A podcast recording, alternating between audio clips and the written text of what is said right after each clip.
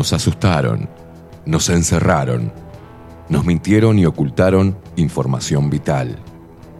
Nos echaron de nuestros trabajos, separaron a nuestras familias, nos alejaron de nuestros amigos. Experimentaron con nuestro cuerpo y firmaron contratos secretos sin consultarnos. Nos golpearon por hacer fiestas, nos segregaron, se burlaron y nos llamaron escoria. Atemorizaron a nuestros niños, nos taparon la sonrisa con un trapo, nos persiguieron, insultaron y censuraron. Nos llamaron inmorales, nos denunciaron, mataron de angustia a nuestros viejos, nos expulsaron a un supuesto mundo paralelo para no inoculados y mal vacunados. Intentaron callarnos, corrernos y eliminarnos. Nos trataron de locos, deleznables, indecentes, irresponsables y anormales. Nos querían en una cámara y apenas lograron aislarnos. Pero peleamos, nos informamos, aprendimos sobre leyes, sobre ciencia y medicina, sobre derechos consagrados, repasamos la historia, nos movilizamos, bailamos, nos abrazamos, nos besamos, nos encontramos y nos hicimos más fuertes. Nos unimos, nos conectamos. Ahora el problema es de ustedes, ya que pasaron de subestimarnos a temernos. Hoy somos padres, hijos, hermanos, abuelos, hombres, mujeres y niños, seres humanos de todas las edades, de todos los palos y pelos políticos, de todos los estratos sociales y culturales, del interior, del exterior, de acá a la vuelta y de a kilómetros de distancia. Hoy decidimos no creerles absolutamente nada y enfrentarlos. Estamos más fuertes y preparados que nunca para hacerles la guerra. Intenten encerrarnos de nuevo y verán en qué nos hemos convertido. Hoy no cedemos, no retrocedemos ni ante los palos. Hoy no pasarán ni nos doblegarán. Hoy pisamos fuerte el suelo de nuestra tierra, nos cruzamos de brazos y levantamos el mentón, desafiándolos con la verdad. Hoy somos lo que siempre debimos haber sido. Seres humanos con el corazón encendido, la mente fría y un espíritu reforzado de energía guerrera. No somos sus esclavos. Hoy somos una puta legión con hambre de libertad.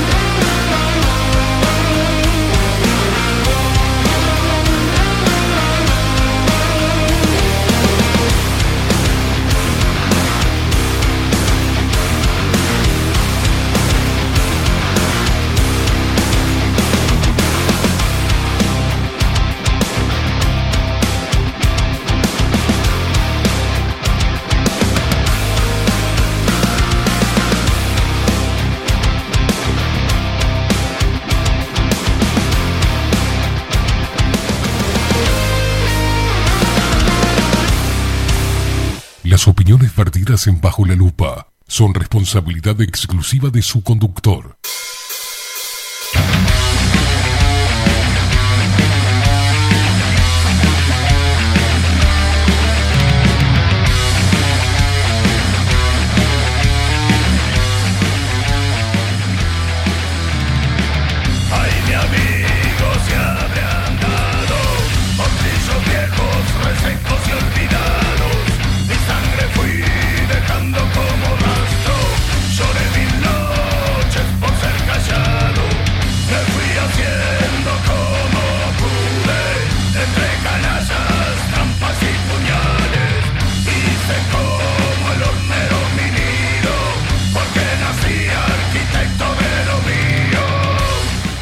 Muy, pero muy buenos días. Bienvenidos a un nuevo programa de Bajo la Lupa por aquí por bajo la lupa.uy.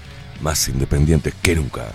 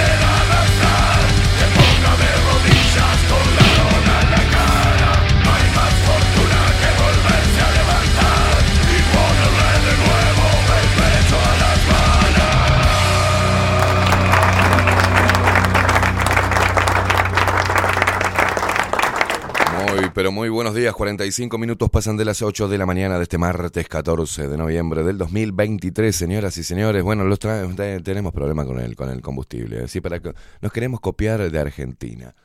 Tenemos problemas con el, con el combustible. Transportistas de combustibles mantienen el paro. Gobierno evalúa esencialidad ante riesgo de, desabastecimiento. Así estamos, ¿eh? Se va a armar un quilombo bárbaro. Sin necesidad, hermano. No hay necesidad de eso. ¿viste? Ayer estuvieron los payasos estos haciendo la manifestación ahí de muy poca gente. ¿Qué pasó? ¿Qué pasó? ¿Qué pasó? Que hay poca gente. No le cree más. Ni idea. Vamos a presentar al equipo. ¿Les parece bien? En la web Building de la mano de Miguel Martínez. Video y fotografía Adolfo Blanco. Nuestras voces comerciales, las mejores y las más profesionales, como la hermosa voz de Maru Ramírez. Bienvenidos a Bajo la Lupa. Y la voz de Macho, de Trueno, de Marco Pereira. Bienvenidos, Luperos. Y quien nos pone al aire hace posible esta magia de la comunicación es él. Estamos hablando de Facundo, el vikingo Casina.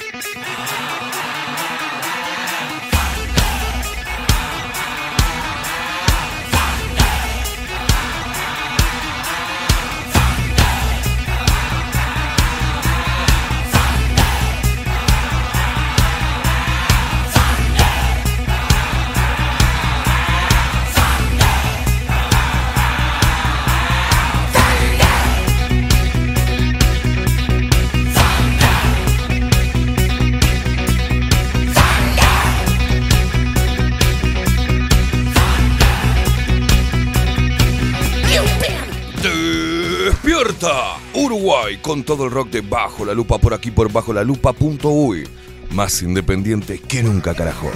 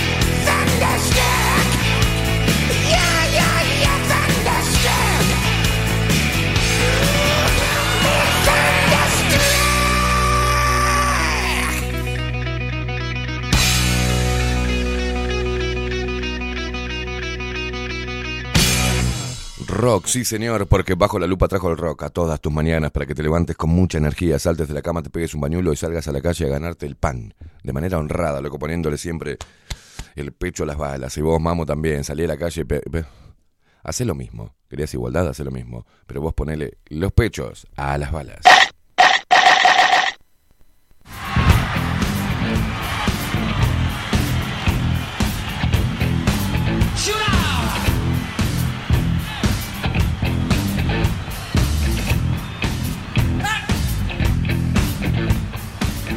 Walks down the street, way down low. Ain't no sound but the sound of his feet. Machine guns ready to go. Are you ready? Hey, are you ready this? You standing on the edge of your seat? Out the doorway, the bullets river to the sound of the beat. Hey.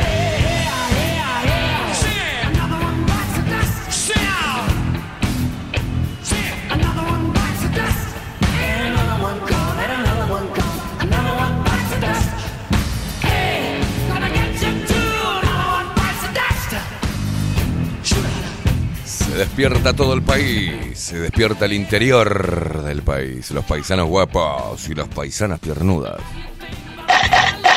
Mm.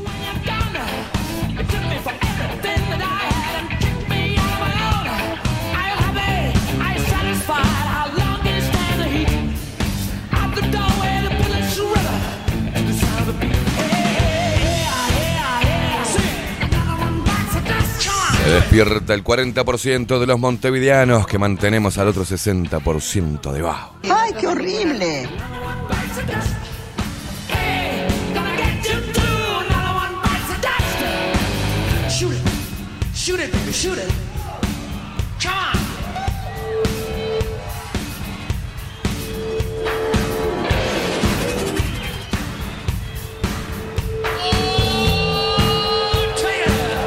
Despiertan nuestros hermanos argentinos que nos escuchan a través de Radio Revolución 98.9 de la ciudad de La Plata.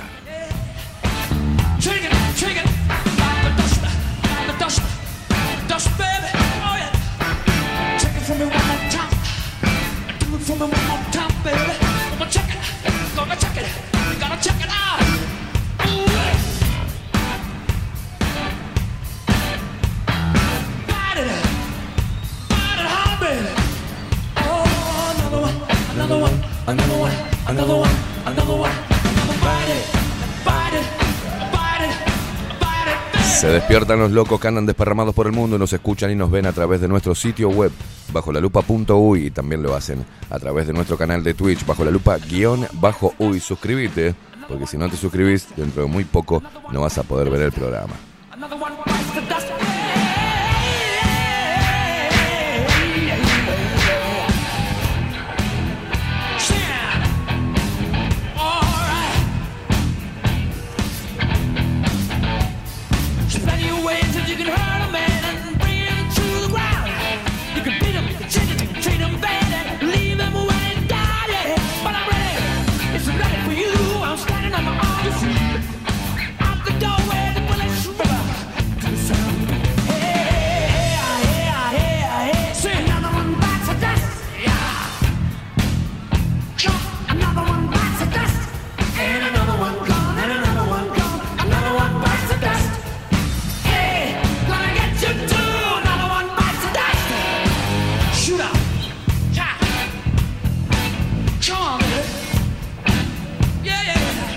Seguís a través de todas las redes sociales, arroba bajo la lupa uy, en Instagram, en Twitter y en Facebook. A mí me seguís en todas las redes sociales, ¿eh?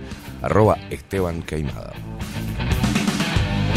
Y te comunicas con nosotros a través de Telegram, Si no tenés la aplicación, descárgatela y nos buscas arroba bajo la lupa uy, ahí nos encontrás. Si no, agendate el teléfono 099 471 356 099 471 356.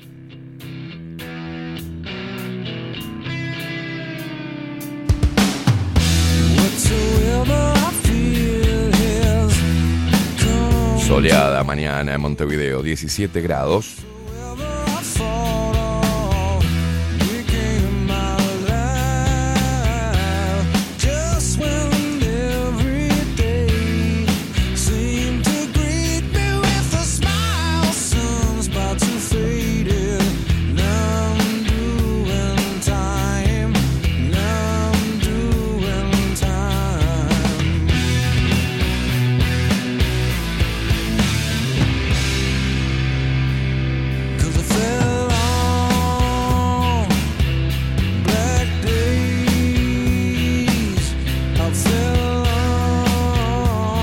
Viene Oenir Sartú y su columna Tiempo Incierto.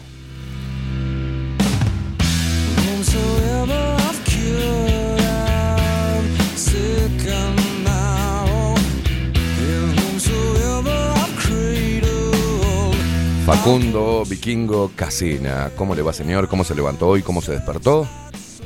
¿Estamos bien? eh? Micro apagado, buen día, buen día. Buen día, ¿cómo anda? ¿Cómo andamos? Muy bien, muy bien. ¿Bien? Eh, ¿Anda bien? sí, día largo el de ayer, para mí, por lo menos. Día larguito, ¿no? Terminó a las y tantas. Llegué al término de machos en la casa. ¡Ah, la mierda! Está bien, quiere decir que está haciendo cosas productivas, mi amigo. Se, se me pasó rápido el día, pero era lunes, vamos a parar un poco. Muy luz. Arrancó con todo, Facu.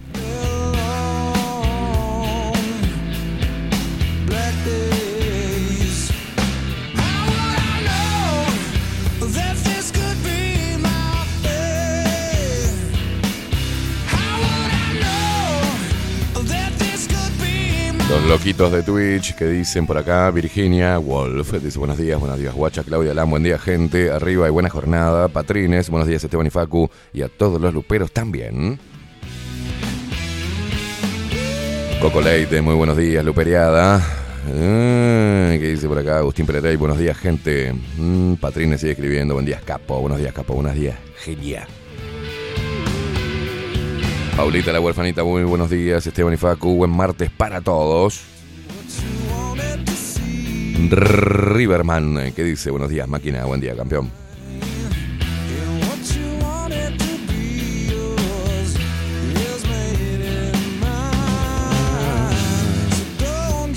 Claudia Lam, buen día, Kaimi, arriba, vamos carajo. Jenny, buenos días, Esteban y Luperos, buena jornada para todos. Marius Doxon, que dice buenos días, Luperos, Esteban y Facu, espero que tengan un excelente martes. Marta la 1, feliz martes, Facundo, Esteban y audiencia, Pando presente, Gato Pardismo, buenos días, buenos días, animal.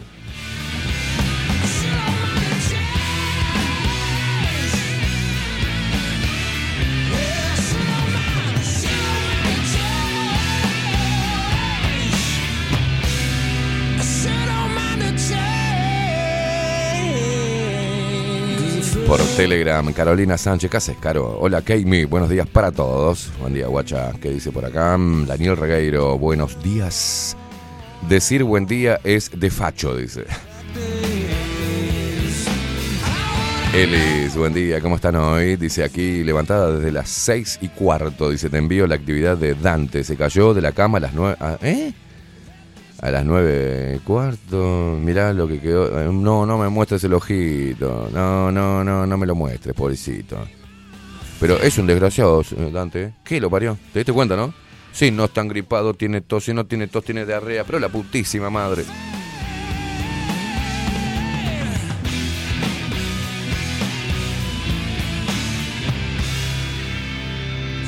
¿Qué haces, tía? Claudia Barú dice buen día. Buen día de martes, Esteban y Facundo y Luperos.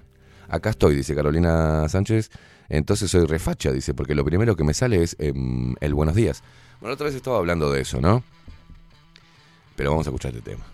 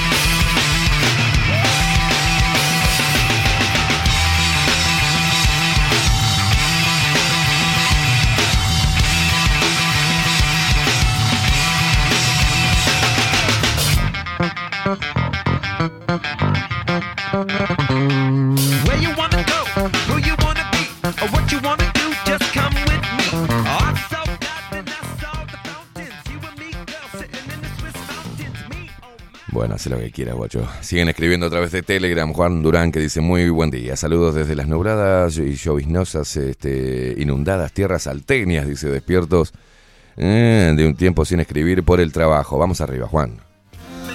Tute González, buenos días, Lupero. Buena jornada para todos.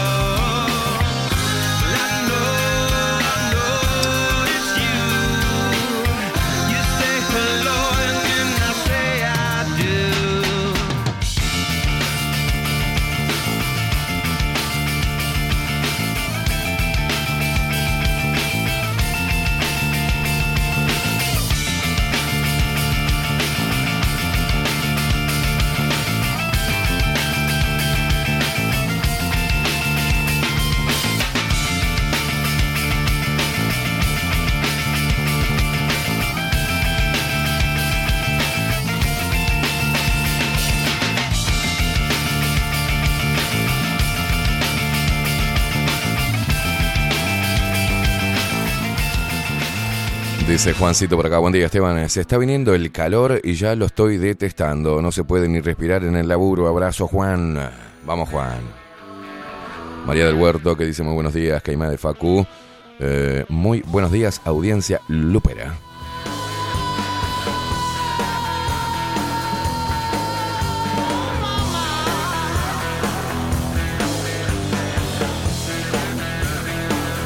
Bueno, la otra vez hablaba de la cordialidad, ¿no? Cómo se va perdiendo. Yo estoy en un momento bastante. Estoy en un momento bastante complejo. Estoy en un momento bastante jodido.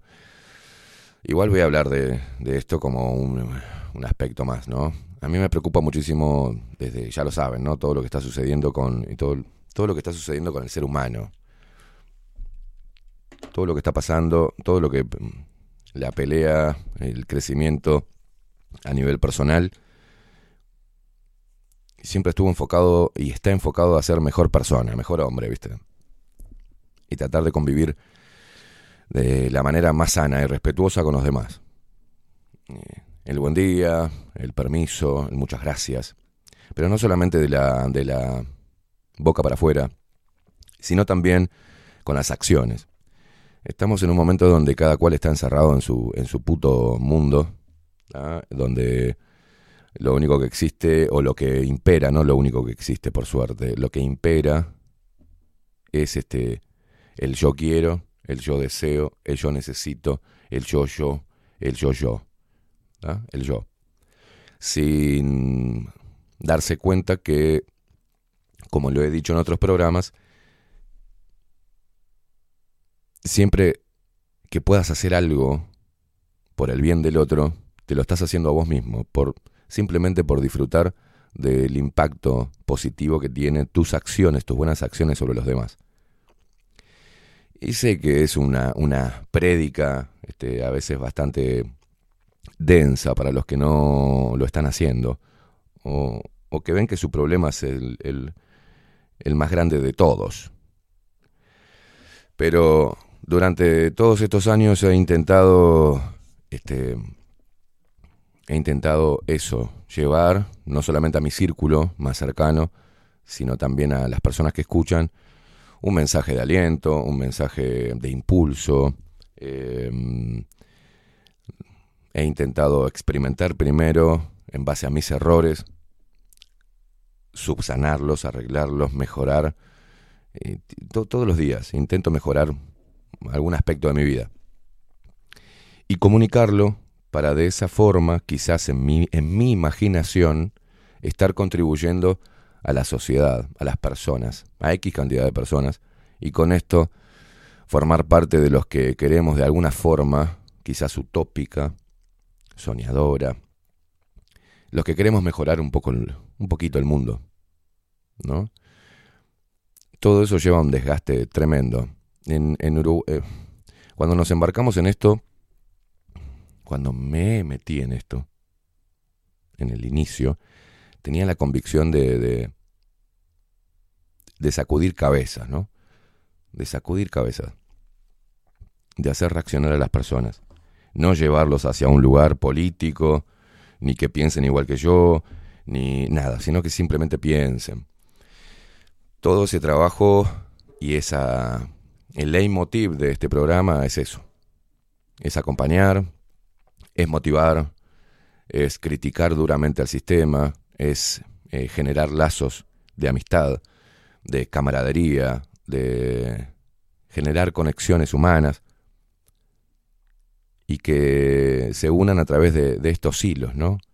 De, de- estos hilos, que son solamente y nada más ni nada menos que eh, hilos humanos que nos conectan, independientemente de las diferencias, ¿no? Entiendo que cada casa, cada cabeza, cada familia es un puto mundo, pero bueno, como la voz cantante diaria de esto, de vamos arriba, despierta Uruguay, vamos que se puede, vamos que se puede, también detrás de esa voz que escuchás ahí en, en- en en tus dispositivos, también hay un ser humano. Y eh, mucha gente no sabe todo lo que pasamos acá como para mantener este medio y este espacio vivo. Un montón. Hemos pasado, hemos peleado con pocas herramientas económicas, hemos peleado y estamos peleando contra, contra una masa muy pesada de guita y de promoción.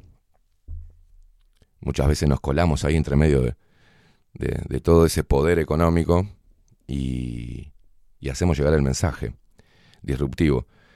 Pero es agotador, estamos llegando a fin de año y yo la verdad que me siento bastante cansado. Estoy, estoy cansado. No solamente por, por todo lo que pasa alrededor y, a si llegar a la conclusión de que, de que mucho no, no se puede hacer. Y se me bajan los brazos y vuelvo a levantarme, digo, por lo menos uno, con que uno nomás lo escuche y que pueda influir de buena manera en su vida, las cosas que digo, las cosas que hacemos acá, ya está. Pero solamente con... No se puede vivir del amor. Las deudas no se pueden pagar con amor, las cuentas no se pueden pagar con amor. Y en ese camino tratar de, captar auspiciantes y... Es muy difícil.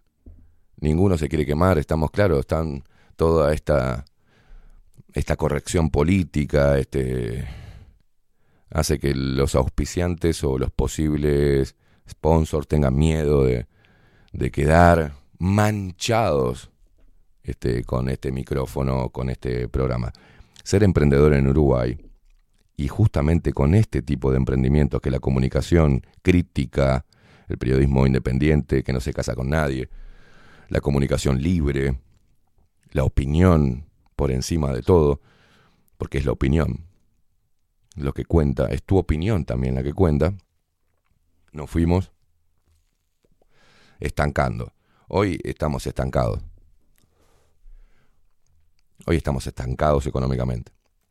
Lo que entra a este medio, lo que genera este medio, apenas da para cubrir los costos. Tenemos un, un estudio que no lo podemos construir, otro estudio que no lo podemos construir, y, y se va terminando el año, y bueno, lamentablemente vamos a tener que hacer cambios, ¿no?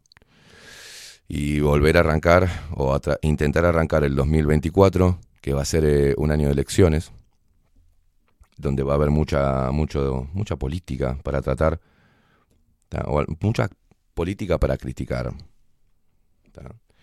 Y esto, calculo que van a traer algún tipo de brote más, van a, para, para que la gente se vacune. La gente va a ir a votar de vuelta. Ayer hablé con una persona y me dijo, no, pero hay que ir a votar. Como diciendo, es de buena persona ir a votar. Entonces, culturalmente Uruguay está yendo para el lado de Argentina, para el lado de España. España se cocina toda esta porquería que están haciendo mierda España con esta ideología, luego pasa para Argentina y de Argentina de rebote a Uruguay. Entonces llega un momento que decís, ¿cómo carajo hago para seguir adelante? Y yo sé que la gente dice, no, pero tenés que seguir adelante, tengo- sí, sí, seguir adelante, pero ya hay veces que me está, que no, no me hace feliz venir a hacer el programa, ¿viste? Y yo lo dije. Cuando esto me deje de hacer feliz, lamentablemente voy a tirar toda la mierda. Y este- y estoy en un momento bastante complejo, donde esa idea está rondando mi cabeza. Si volver a la construcción, dedicarme a la sanitaria, eh, ponerme un kiosco y que se vaya toda la concha de su madre. Estoy en, en- con ese pensamiento recurrente. Ocupa poco espacio en mi mente, pero, pero está, está latente. Sí, bueno, qué carajo, y bueno, me dedico a hacer, no sé, no sé, me, me voy, me, me- si quiero en la comunicación y hacer algo desde lo cultural, de repente tenga que representar bandas y generar shows, y me voy a ir para ese lado. Y lo voy a llevar a Facu porque es sonidista. Eh, pero estoy en un momento donde digo, ¿qué, qué sentido tiene venir todos los días, criticar? ¿Qué sentido tiene? Para mi vida, ¿cuánto tiempo de mi vida se lleva eso? ¿Cuál es el resultado? Sé que van a llegar los mensajes, bueno, no tenés una idea ni dimensión. No, no dimensiono. Lo único que sé que llegan las cuentas y no las puedo pagar. Es sencillo. Y que esto quedamos congelados con este estudio, con un montón de proyectos que ninguno se pudo plasmar. Ninguno. ¿Entendés? Este año yo quería terminar con un segundo estudio preparado, equipado, como para arrancar el año que viene, alquilando espacio radial, generando oportunidades para los jóvenes que quieran hacer periodismo de verdad y que quieran trabajar en la comunicación, pero no, he- no hemos podido. No hemos podido. Se han ido auspiciantes, han llegado otros tímidamente. Eh, estamos en un momento complejo. Yo estoy en un momento complejo. Sepan disculpar si la energía no es de wow, positivismo, nada, pero soy un ser humano. Y hay muchas cosas, ¿viste? Se juntan cosas de la vida personal, se juntan cosas en la vida laboral. La proyección, eh, lo, que había proyectado no, no se dio, no se va a poder dar, y lo sé. Vamos a arrancar el próximo año con números en rojo. No vamos a tener superávit, sino números en rojo. Eh, y es un momento complejo, un momento complejo. Donde ves que la hipocresía vende. Si sos hipócrita en este país te llenas de plata. Si sos alcahuete te llenas de plata. Si mm, operás para un partido político te llenas de plata. Si operás para una agenda te llenas de plata. Si repetís lo que quiere que el medio de comunicación que digas, te llenas de plata. Si salís en la televisión, te llenas de plata. ¿No? Y de repente te mandas a la política y también te llenas de plata. O te haces periodista deportivo y te llenas de plata. Y así, así vamos. Pero ser crítico con el sistema, ser anarcocultural, abogar por la libertad, por la independencia de, de pensamiento, por la independencia intelectual, decir las cosas que nadie quiere escuchar, pero que son necesarias, como la protección de los niños, esta ideología de mierda. Ayer veía un video donde en Argentina hicieron un acto con niños para hablar de las de los niños trans y los niños travestis. Y habían travestis ahí vestidos de mujer, mostrando las tetas, el culo y con el pito hacia atrás.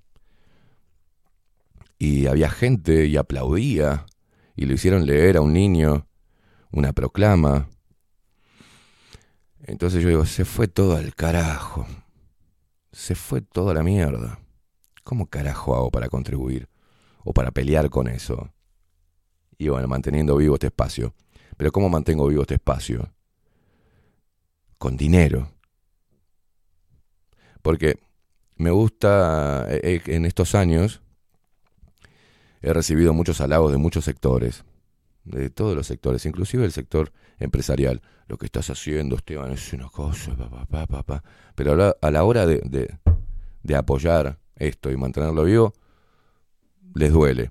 Y retiran, han, ha, ha habido sponsors que retiraron la plata de acá y se fueron a poner la plata en una radio tradicional. Y vos decís, la putísima madre que te parió. ¿No? Ya dejó de ser importante entonces lo que sale de acá debajo de la lupa. Ya quizás mi discurso ya dejó de ser importante, dejó de ser funcional para algunos sectores. Me volví tan independiente, tan independiente, que hubo cosas que dije en este programa que hicieron que se fueran sponsor. Y bueno, es, sí, bueno, es, por un lado te orgullo, porque te das cuenta de que tu línea es totalmente libre, subjetiva, claro, pero totalmente libre e independiente, a tal punto que impacta de forma negativa en lo económico de este medio de comunicación. Bueno, ¿cuánto tiempo más podré seguir eh, manteniendo esto? Ni idea, porque los números mandan. La plata es la plata, señores. Entonces, por ahí tengamos que el año que viene hacer solo los programas para los suscriptores. Si querés ver el programa, vas a tener que pagar una mensualidad. Porque no nos queda otra. No hay otra. Si querés estar en Twitch, vas a tener que suscribirte. Si no, no vas a poder ver el programa. Y lo vamos, a tener que hacer. Pues ya, ya no se puede más. Ya no, no se puede sostener. Vengo remando y venimos remando todos. Con, bueno, vamos, venimos, ponemos, sacamos. Hay un manguito acá, se le pone acá y tenemos que comprar y no, puedo, no podemos comprarlo. Y tenemos que comprar otra y no podemos comprar una luz. No podemos comprar un, una memoria para, el- para la computadora y no podemos y no se puede, no se puede comprar sillas, no se puede este, dejar eh, algunos sectores de este lugar, dejarlos prontos como para poder eh, alquilarlos por lo menos. No se puede. Cada cosa lleva plata. Y tenemos justo, nos tiramos un pedo fuera del lugar y se nos cajeta todo el mes. Y me parece injusto que tengamos que estar viviendo de esa manera. La verdad que me parece injusto. Y son las cosas que me llevan a pensar, ¿por qué tengo yo que estar preocupándome? Y todo del 1 al 10 de cada mes, viendo cómo carajo hago para pagar todo. ¿Es justo? ¿En qué momento la gente se olvidó de que este programa se dio contra todo? Para, ¿saben qué? Nada más ni nada menos, intentar salvar vidas de una pandemia y una vacunación experimental. Por ejemplo, eso nos costó muchísimo. Y la verdad digo, qué, qué mierda, ¿no? Porque me hubiese puesto en vacunate, quédate en casa y, y hubiese entrevistado a Radi, a Daniel Salinas, a todo, qué, qué bueno lo que están haciendo. Hubiesen, hubiese sido un maldito hipócrita y hoy no tendría problemas de plata. Y bajo la lupa se, se puede llegar a caer, se va, y la gente va a seguir su vida igual. El tema es si yo tengo ganas de seguir haciendo esto y remando todo el tiempo, ¿viste? Ese es el tema. Pero también tengo una responsabilidad, es una responsabilidad que es este equipo, es un proyecto, un proyecto que de seguir adelante nos va a costar los años que sea, pero va a poder ver sus frutos. Es un montón, es constancia, es ánimo, es sentido, me tiene que hacer feliz, tengo que hacer feliz al equipo, que cada uno de ellos tiene sus problemas, pero es muy difícil. Quiero que lo entiendan. El que va a emprender en comunicación de esta manera va a tener que tener en claro que va a guerrear mes a mes, año tras año, para seguir manteniendo vivo su espacio, su proyecto. Estamos en Uruguay, señores, en un país hipócrita, en un país de falsos hijos de mil puta, ¿ah? y en un país que, que te muestra los dientes y cuando te das vuelta te clava un puñal. Estamos en un país de envidiosos que genera mucha mala onda porque no pueden hacer lo que hacemos nosotros, no pueden hablar como hablo yo, no pueden mm, llegar a la gente como lo hacemos desde acá, entonces tiran toda su mierda ¿ah? y su y su fracaso e intentan salpicarnos con él a, a nosotros. Es muy difícil. ¿ah? Es bastante jodido. Eh, se acerca mi cumpleaños y estoy. Cada vez que se acerca mi cumpleaños hago un balance. hago un balance. hago un balance de, mi vida laboral, del proyecto, de mi vida personal. Eh, eh, estoy en, un reseteo de, de amistades. este, y bueno, también en un reseteo de, proyectos, ¿no? ¿Qué es lo que voy a hacer con mi vida? Si me tomo un puto avión, si largo toda la mierda, si sigo creyendo y sigo confiando y sigo peleando porque este medio esté vivo, si tiene sentido. Bueno, estoy procesando toda esa información. Todo eso, lo único que les digo que después de casi cuatro años de lucha constante, de decepción constante, ¿entendés? Estoy cansado. La verdad, te lo comento. Yo no la puedo caretear. Estoy bastante cansado. Y ese, eh, todo esto que te acabo de decir, continuamente está en mi cabeza. Estoy tratando de. eh, hoy voy a hacer eso también. Me voy a sentar, me voy a tomar un vino. Y bueno, bueno, voy a empezar a este problema, este problema, cómo lo soluciono, cómo lo saco. Pero quiero que sepan que no es eh, todos los días y está todo bien y despierto Uruguay y pa, este loco, cómo hace para estar así. Todo el mundo dice lo mismo, ¿no? ¿Cómo hace para tener esa energía? ¿Cómo hace para todos los días? Voy a cumplir 44 años y tengo la energía de un pendejo de 20. Porque todos los días, pa, y pa, y pa. Inclusive a veces tengo más energía que los veinteañeros. Más energía, genero más cosas. Pero es un desgaste, es un desgaste en todos los aspectos de mi vida, fue un desgaste. Pasaron muchas cosas en mi vida personal también. Que las solucioné, que las aparté, que las dejé, algunas en stand-by, otras, bueno, las solucioné, otras las cambié, otras directamente las deseché. Y a nivel laboral, sigo sosteniendo todo esto con la ayuda de este equipo maravilloso, lo- los que se quedan, los que están, los que confían, los que quieren seguir adelante. Me hacen, me ayudan un poco con las cuerdas a sostener bajo la lupa contenido. Es un medio de comunicación virtual que no nos quedó otra que hacerlo porque nos echaron de todos lados, de lo institucional. Intentaron apagar nuestra voz, intentaron pisotearnos, intentar, amenazándonos, haciéndonos mierda, cortándonos los caminos comerciales. Algunos están de vivo y quisieron estar de vivo de, bueno, eh, no te pago más. Eh, con mentiras, con huevadas, retiraron el apoyo, pues ya no les servía más de repente, ¿viste? Eh, es un momento donde tenés que manejar la decepción, tenés que manejar, viste, la, la mierda de la gente, de la gente de mierda, y seguir intentando en ese, eh, seguir zarandeando, ¿no? Seguir haciendo la zaranda para que quede la gente valiosa y que se caiga la mierda que no, que no es necesaria. O haciendo la zaranda para encontrar oro, para encontrar diamantes, para encontrar una piedra preciosa dentro de, de lo que está pasando ahora. 23 minutos pasan de las 9 de la mañana. Así estamos, estoy hoy. A bancarme, señores, ¿eh? Poneme música, Facu.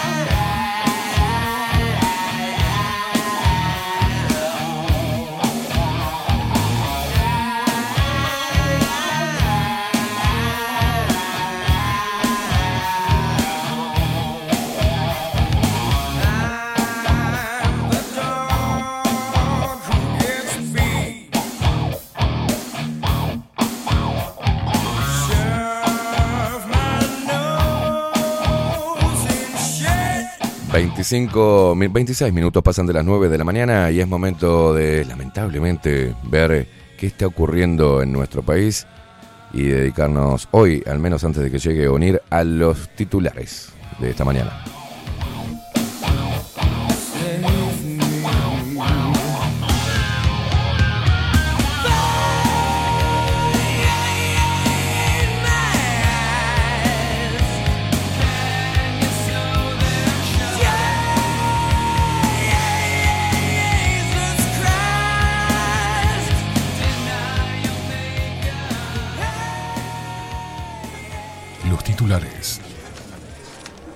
Veamos qué dicen los principales portales hegemónicos de noticias. Para seguir manteniendo a la población distraída y discutiendo sobre temas que no representan el verdadero problema del globalismo.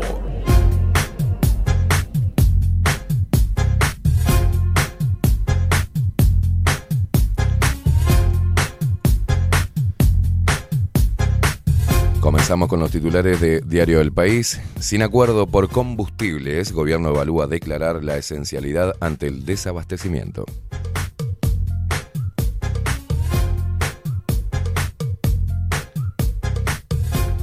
Unos 200 empresarios de la ATC ponen en jaque el abastecimiento de combustibles y negocia con el gobierno una prórroga de la entrada en vigencia del nuevo sistema de fletes del que no formará parte ANCAP.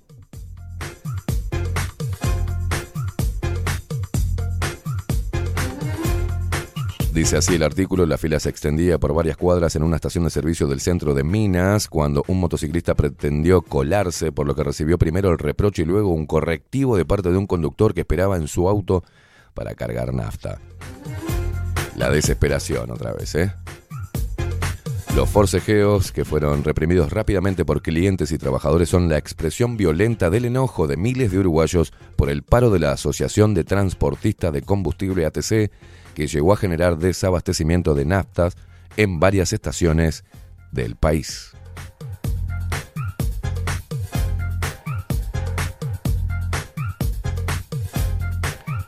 Y esto me hace pensar, ¿no? ¿Por qué no damos un cambio radical y que no haya más, que no exista más ANCAP como empresa del Estado? Privaticen toda la nafta, loco. Y se termina toda la joda de estos hijos de mil puta, que trancan el país y nos hacen culpables a nosotros, nos, nos culpan a nosotros, nos tienen de rehenes en un juego político de mierda. Otra vez, los sindicatos de mierda. ¿Ves que este país no, no, no avanza? No avanza por eso.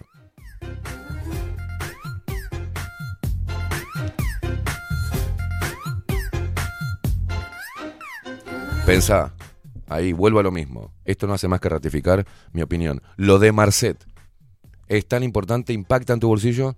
¿O estos hijos de mil puta son los que hacen que impacte en tu bolsillo y que te descajeten todo, toda tu vida? Bueno, pensá.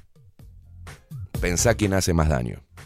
Pensá en la marcha que se hizo ayer en contra de la corrupción de este gobierno. ¿ah? Los corruptos saliendo a hablar de corrupción este, de este gobierno. A pensarlo nomás. Vos, vos pensalo. Si es que. eh, es que pensás, ¿no?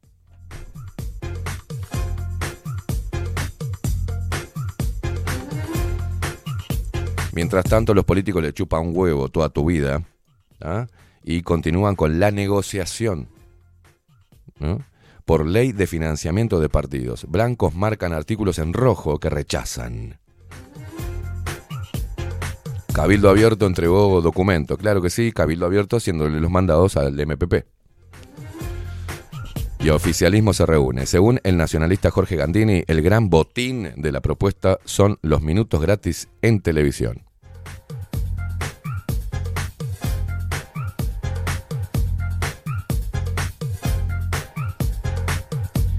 Bueno, como les decía, este, eh, a ver, Diario El País, tu ti- titula así, ¿no?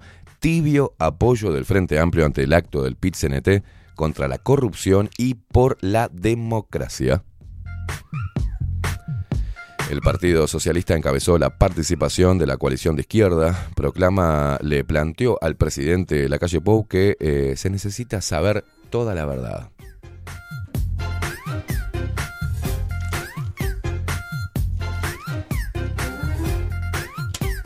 Acá tenemos los folletitos, ¿no? La calle tiene que explicar, dice. ¿Qué es lo que tiene que explicar? Bueno, ¿por qué se entregó un pasaporte a un narco peligroso? Preso por usar un pasaporte paraguayo falso. ¿Por qué se hizo en 24 horas? ¿Por qué se mintió al Parlamento y a la gente diciendo que no sabían quién era Marcet? ¿Por qué se quiso ocultar documentos a la justicia? ¿Por qué hubo reuniones en presidencia para armar una trama de mentiras? ¿Quién las ordenó? Por esto hicieron un paro, una movilización, hincharon las pelotas a la gente.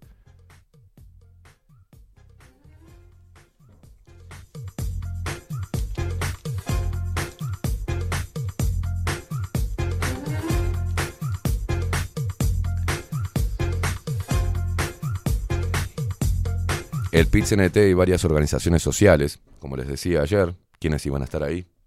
Cuando dicen varias organizaciones sociales, son los mismos negros de mierda de siempre. ¿no? Y varias organizaciones sociales llevaron a cabo ayer su ya anunciada concentración por la democracia y contra la corrupción, un acto convocado a raíz de las últimas derivaciones del caso Sebastián Marcet. ¿A ¿Ustedes, ustedes vieron, eh, eh, eh, conocen algún grupo social de liberales, de derecha, que tranquen la calle, que hagan un paro? Siempre son los mismos. Siempre son los mismos. Es la- el mismo palo de siempre en la rueda, que impacta de forma negativa y trastoca la vida de todos los uruguayos, de todos los laburantes. Es increíble. Fueron tres cuadras compactas de manifestantes que rodearon la Plaza Cagancha, cargando carteles con acusaciones como la calle corrupto, hasta la ironía de pase a saludar, que apuntaban a la responsabilidad que entienden les le cabe al presidente de la República en el escándalo. En su mayoría asistieron militantes identificados con sindicatos u organizaciones sociales. No estuvo, al menos de forma organizada y explícita, la presencia del Frente Amplio. La diferencia a nivel interno de la fuerza opositora estuvo en el Partido Socialista, que llegó a la plaza con una treintena de militantes, enarbolando banderas partidarias y marcando presencia en el reclamo. El sector liderado por el diputado Gonzalo Civila se había desmarcado de la opinión mayoritaria del Frente Amplio, resolviendo convocar a la movilización. Los socialistas recurrieron a una vía alternativa para promover una acción que ellos mismos habían propuesto sin éxito la semana pasada, que el Frente Amplio fuera el que se pusiera al frente de esta protesta popular. Más allá de alguna bandera comunista aislada y unas pocas frente amplistas en manos de militantes, fue notoria la ausencia organizada de la coalición de izquierda, con la excepción de su presidente Fernando Pereira. Ningún otro notorio dirigente se vio en la movilización.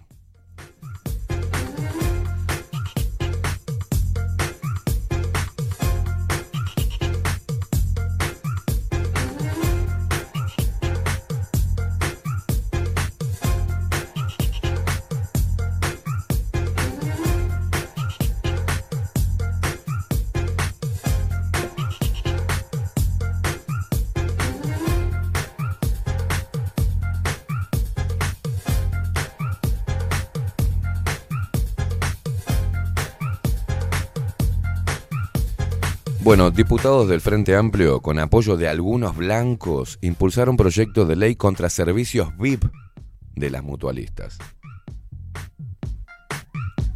El Frente Amplio presentó proyecto de ley ah, y hay apoyo desde filas nacionalistas, dice el artículo. Diputados del Frente Amplio presentaron un proyecto de ley que va contra los llamados servicios VIP que ofrecen varios eh, pres- prestadores de- del Sistema Nacional Integrado de Salud. Y la oposición tendría apoyo político para sacarlo adelante. El diputado nacionalista Milton Corvo dijo a Diario El País que en principio está de acuerdo con la iniciativa y no se descartan apoyos desde otros partidos. El texto se presentó en un contexto en que las mutualistas advirtieron por la sostenibilidad del sistema al que eh, definieron como tensionado. La problemática planteada en la exposición de motivos advierte sobre las mutualistas, entre las cuales están las con mayor cantidad de usuarios, qué mal que escribe, que ofrecen mediante servicios asociados pagos diferenciales, prestaciones del catálogo del Plan Integral de Atención de Salud, PIAS, que se deben brindar sin costo o a través de tasas moderadoras como los tickets u órdenes. Las prestaciones eh, del PIAS, agregó el proyecto, no pueden clasificarse eh, en categoría según la capacidad de pago del usuario, porque ya están bajo la cobertura de la cuota salud que el Fondo Nacional de Salud, FONASA, transfiere por mes a las mutualistas por cada afiliado.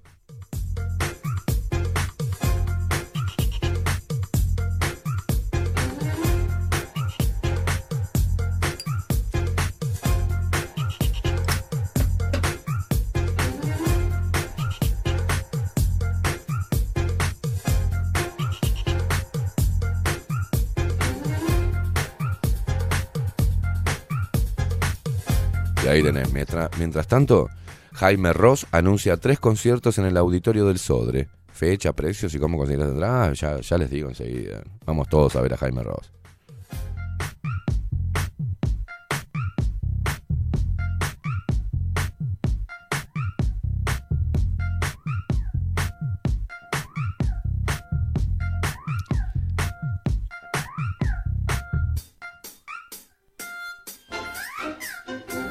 Mira qué titular.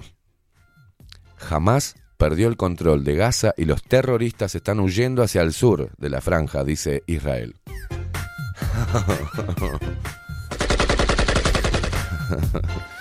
Israel bombardea la franja desde el ataque de Hamas del 7 de octubre y desde el 27 de octubre lleva a cabo una operación terrestre con el objetivo de aniquilar a esa organización terrorista. Y también a niños y a civiles y a todo aquel que se le enfrente, ¿no? Que se pase por, por- adelante.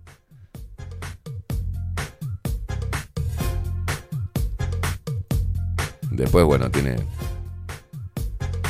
Diario El País que te recomienda las series para maratonear en Netflix. Vamos a Diario El Observador. Mandé un video en el canal este, del. Si no me equivoco, te lo mando ahora. Para que te mando un video así desarrollamos la noticia esta de lo, del derrame de UPM2.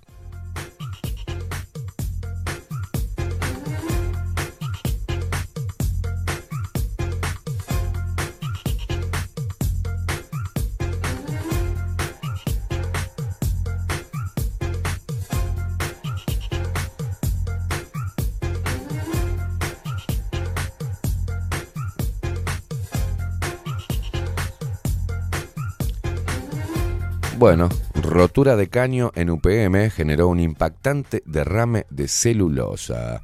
La operativa de UPM de Pueblo Centenario en Durazno está detenida desde el sábado debido a la rotura en una cañería que generó el derrame de celulosa en el piso. La celulosa quedó contenida dentro del área de proceso y los sistemas de recolección diseñadas para tal fin, informó la empresa en un comunicado. A ver cómo se derramaba. Mira qué hermoso.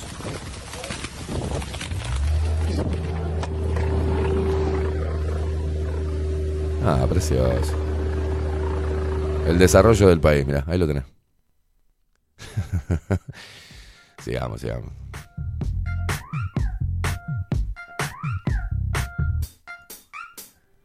Bueno, rumbo al balotaje en Argentina, con un paupérrimo debate. Eh, vi imágenes que, la parte donde Massa tosía y tosía a propósito, esa estupidez se cagan en el pueblo uruguayo, eh, perdón, en el pueblo argentino, este, se cagan en el pueblo, se cagan en la gente. Encuestas presidenciales 2023, un nuevo sondeo de cara al balotaje entre Massa y Milei. CELAG, una de las encuestadoras que acertó el resultado de la primera vuelta electoral, publicó su último estudio de cara a los comicios del próximo domingo.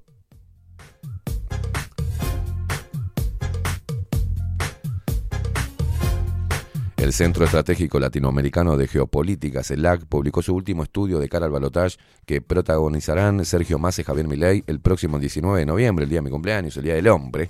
Se trata de uno de los pocos estudios de opinión pública que se realiza en formato de encuesta presencial. En este caso, CELAC hizo su trabajo sobre 2.000 casos. ¿no? El resultado, en cuanto a la intención de voto, sigue marcando una paridad entre los candidatos, pero en este caso arroja un pequeño saldo favorable a Sergio Massa por sobre Javier Milei. 46.7 contra 45.3 de Milei, ¿no?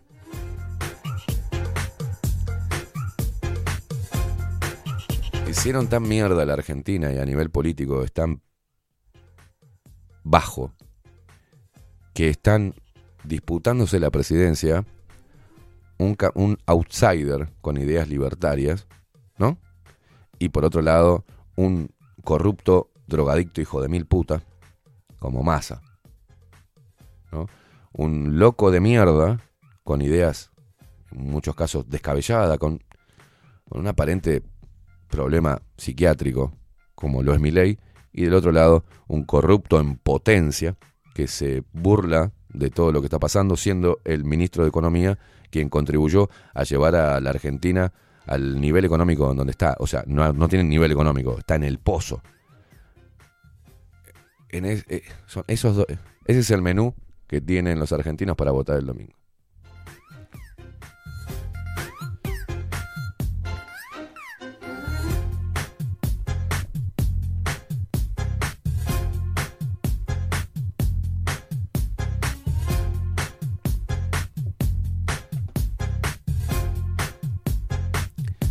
Mientras tanto, en Uruguay ya se empiezan, hace rato se están moviendo las fichas, ¿no? Así está la interna del Frente Amplio, Partido Nacional y Partido Colorado según equipos, ¿no? Orsi, Delgado y Borda Berry lideran en cada uno de los partidos en el escenario espontáneo.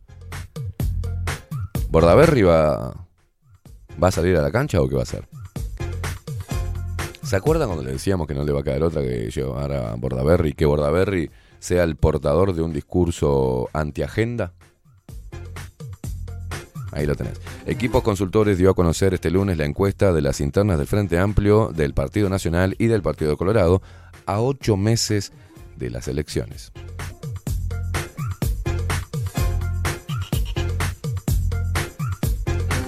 Recuerden que están las elecciones internas, luego las elecciones generales, ¿no?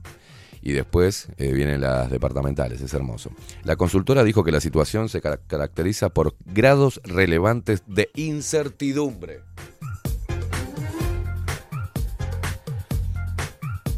En todos los partidos políticos comienzan a delinearse escenarios probables de competencia, pero en un marco general en, en el que muchos votantes aún no tienen definida su preferencia y los resultados tienen alta volatilidad, agrega Equipos, ¿no? En la encuesta Equipos plantea un escenario espontáneo donde el entrevistador no presenta eh, opciones y un escenario guiado donde selecciona un número determinado de candidatos. Bueno, en la interna del Frente Amplio, Yamandu Orsi lidera la interna Frente Amplista en su preferencia espontánea.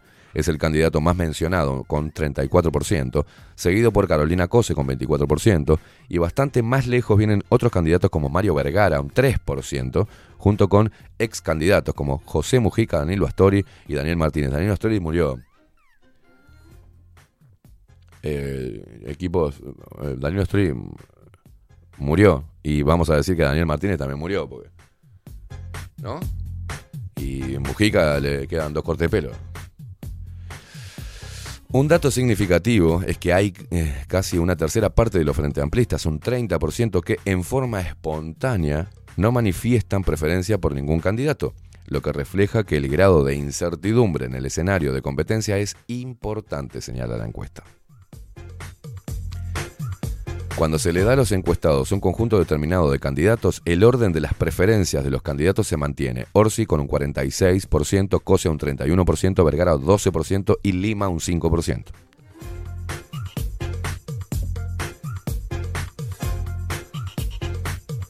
Llega a ser presidente Carolina Cose y, no no vamos a tener que agarrar un cohete y una mierda. ¿no? Pues ya no sirve irse a otro país. No, no, hay, hay que irse a la luna.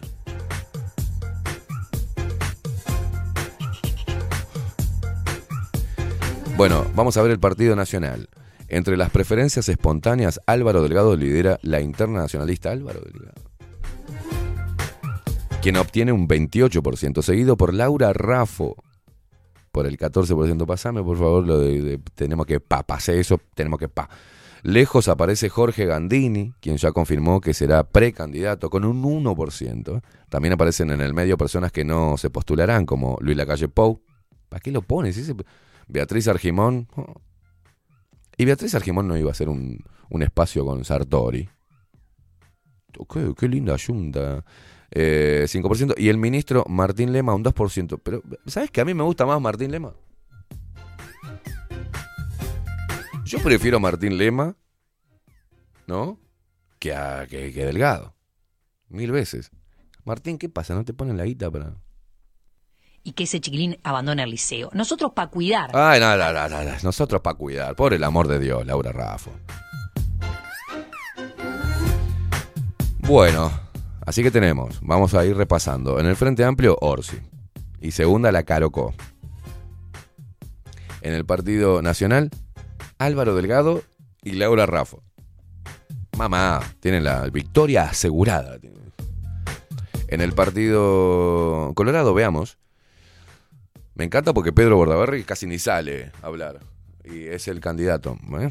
En el Partido Colorado, Pedro Bordaberry sigue liderando la interna con el 14%. Cuando se le pide a los encuestados que nombren un candidato colorado, luego viene Gabriel Gurméndez, seguido por Gustavo Subía, Robert Silva y Andrés Ojeda. Julio María Sanguinetti, Tabaré Viera y Germán Coutinho un 2%. ¿Sigue vivo Julio María Sanguinetti? No se muere más el hijo de puta. A ver si matamos otro. Ojo. Cuando los encuestadores plantearon un menú guiado de candidatos, Bordaberry tiene un protagonismo fuerte, reuniendo el 49% de las preferencias. En ese escenario, Tabaré Viera tiene un 13%, Robert Silva y Gustavo Subía un 9%, Gabriel Gurméndez 8%, Andrés Ojeda 3% y Guzmán Acosta y Lara 2%.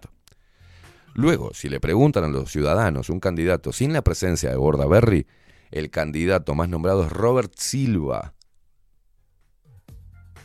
Le sigue Gustavo Subía, Tabaré Viera, Gabriel Gurméndez y Andrés Ojeda y Guzmán Acosta lo último.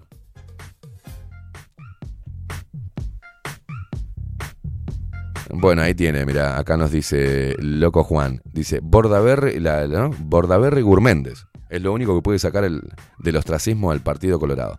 Mm. Eh, eh, Este es un escenario para Bordaberry.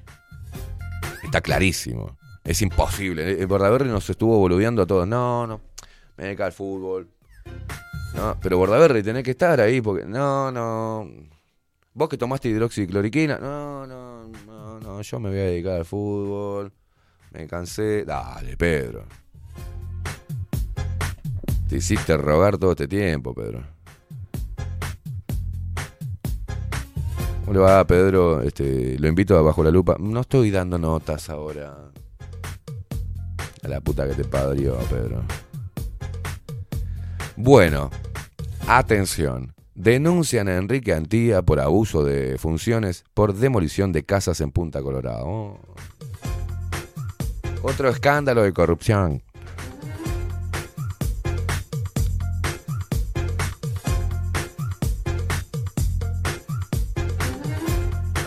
Aplauso para el Hospital del Cerro que ya tiene las primeras internaciones. Ya empezaron los primeros clientes. Ya están llegando moribundos al Hospital del Cerro. No, no, no, no, no. Bueno, nos quedamos sin.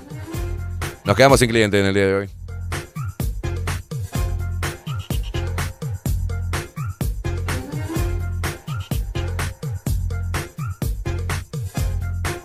Ay, no, por favor, que me, que me muero por leer esta nota. Abel Pintos, su debut en televisión, cómo le gana el aburrimiento y el sueño que quiere cumplir. Qué importante Abel Pintos que baila.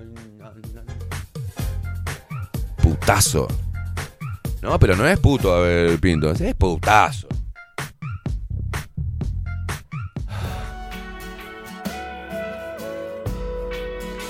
La llave. Tengo la llave.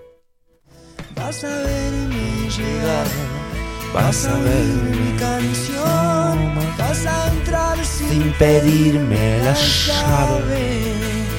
La distancia y el tiempo no saben La falta que le haces. Vamos todos con Abel. Uh, Mi sácamelo, por favor. Sácamelo. ¡Puto! Vamos a los titulares de Montevideo Portal. Lamentablemente tenemos que ir allí. Atención. Atención. Hace exactamente 20 minutos el gobierno llegó a un acuerdo con los transportistas y suministro de combustible se normalizará. Dejen de cagarse a palo en las estaciones de servicio, muchachos.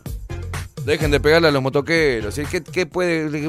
Un litro va a cargar el, el de la moto, boludo. Dos minutos, le vas a pegar al loco. Ay, no, se me puso adelante, me va, me va, me va a vaciar el surtidor. Es una moto, tiene un tanque. ¿Cuánto tiene, Facu? Tiene tres litros. ¿Cuánto tiene? ¿Cuánto puede cargar? Sí, depende de la moto, pero la mía son un poquito más de dos litros. Por eso. Quédate quieto. Ay, nos morimos sin nafta. Pum, pum, quilombo, para un poco. El subsecretario de Industria, Walter Berry, explicó que el suministro quedará del todo normalizado en la mañana del miércoles, tomorrow. El Poder Ejecutivo llevó un acuerdo este martes con la Asociación eh, de Transportistas de Combustibles ATC y el suministro de nafta y gasoil se normalizará en las estaciones de servicio. El subsecretario de Industria, Walter Berry, explicó a Montevideo Portal que el acuerdo implica postergar dos años la resolución que establecía la desvinculación de las empresas transportistas con ANCAP a partir del próximo 31 de diciembre. O sea que se arregle el Frente Amplio. Nos vemos en Tokio. ¿No? Arréglense con sus amigos. Nosotros nos vamos el año que viene. A su vez, también se conformará una mesa de trabajo para negociar cómo seguir adelante durante el tiempo de prórroga, explicó Berry. El jerarca entiende que en horas de la tarde se comenzará a suministrar combustible en las estaciones y el miércoles el abastecimiento será normal. Así que Berry consideró que la propuesta del gobierno, que fue planteada en la reunión que tuvieron con ATC el lunes, es la más lógica y tal es así que hoy fue bastante sencillo destrabar el conflicto. Muchachos, suspendemos la cuestión, la tiramos para dos años adelante. Me parece que vayan a negociar con el próximo gobierno. Ah, perfecto, vamos, de vuelta. Siga la joda dos años más, nos aseguramos el sueldo dos años más, el trabajo. Bien, vamos arriba. No, la solución fue muy fácil. Y sí, boludo. Les hicieron quilombo los cosas y como está muy quilombado. Tenemos que, no, tenemos que hacer las elecciones el año próximo. Eh, da, congelamos esto, lo hablamos dentro de dos años, ¿les parece bien? Perfecto, nos damos todo la mano, nos vemos en Tokio, chau, chau. Ah, es increíble. Así se arreglan las cosas, loco, tirando la pelota para adelante. y que se arregle otro quilombo. ¿Cuánto te juego que ATC no le hace un puto paro al Frente Amplio durante todo el gobierno? Eh, manda Coco Leite. 20 litros. Era él el que se estaba peleando. Era él el que se estaba peleando. Hay que ver cuál era la moto, si por ahí era una motito, ¿no? Una motito como la del Faco. Hola, ¿puedo cargar un bidoncito, una botellita de litro y medio? Que... Plano, hijo de puta, pum, pum, pará, pará, pará, pará. Aguanta. Es maravilloso el Uruguay, es hermoso.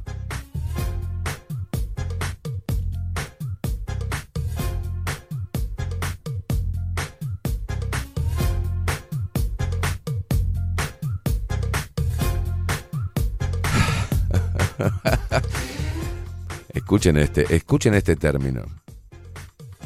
Venezualización. Venezualización. Blancos argumentan que financiación de partidos tiene debilidades. Los nacionalistas entienden que hay artículos de dudosa constitucionalidad, ¿no? Unos defensores de la constitución tremendos, ¿no? El Partido Nacionalista. Con los que no están de acuerdo. A ver. No, no, no. Un apego a la constitución tienen. lo- no te rías, boludo. Senadores y diputados del Partido Nacional mantuvieron el pasado lunes una reunión con el fin de tratar el proyecto de financiación de partidos políticos, que ya cuenta con el apoyo del Partido Colorado, del Partido Independiente. Tiene un voto. Y del, y del Frente Amplio. Atención. Pará, Tremendo apoyo. A la salida de ese encuentro, los legisladores oficialistas plantearon que la iniciativa de ley posee debilidades y que incluso hay artículos que son de dudosa constitucionalidad, según expresó el diputado Juan Martín Rodríguez. En rueda de prensa, el senador Jor- Jorge Gandini aseguró que el gran botín de esa ley son los minutos gratis de, de televisión para publicidad electoral, porque hay una confiscación del tiempo de los canales. Sobre el mismo tema, Rodríguez consideró que hay una supuesta venezualización. Si un canal de televisión realiza una operación, según lo denunciado por la ley, se le quita la frecuencia con las consecuencias que eso genera, dejando a gente sin puestos de trabajo, ¿no? Indicó el legislador de la Cámara Baja. O sea, la ley implica que si no cumple alguno de los canales, se cierra. O sea. Expropiese. Expropiese allá. Expropiese Canal 12. Expropiese Canal 10, no, que son amigos. Expropiese TV Ciudadano, que son amigos. Solo el 12. Ah, también el 4. Expropiese Canal 4. Qué feliz serían los zurdos con subrayado, o sea, Canal 10 y TV Ciudad. Punto. Que se elimine Canal 2 y Canal 4. No va más. No va más. Por fachos.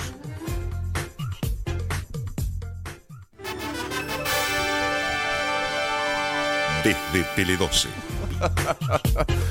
Ay, Dios mío. Pensar cuando me decían que me iban a llevar a Canal 4. Se está hablando en Canal 4 que quieren llevar abajo la lupa. Oh. ¿En serio? Pará.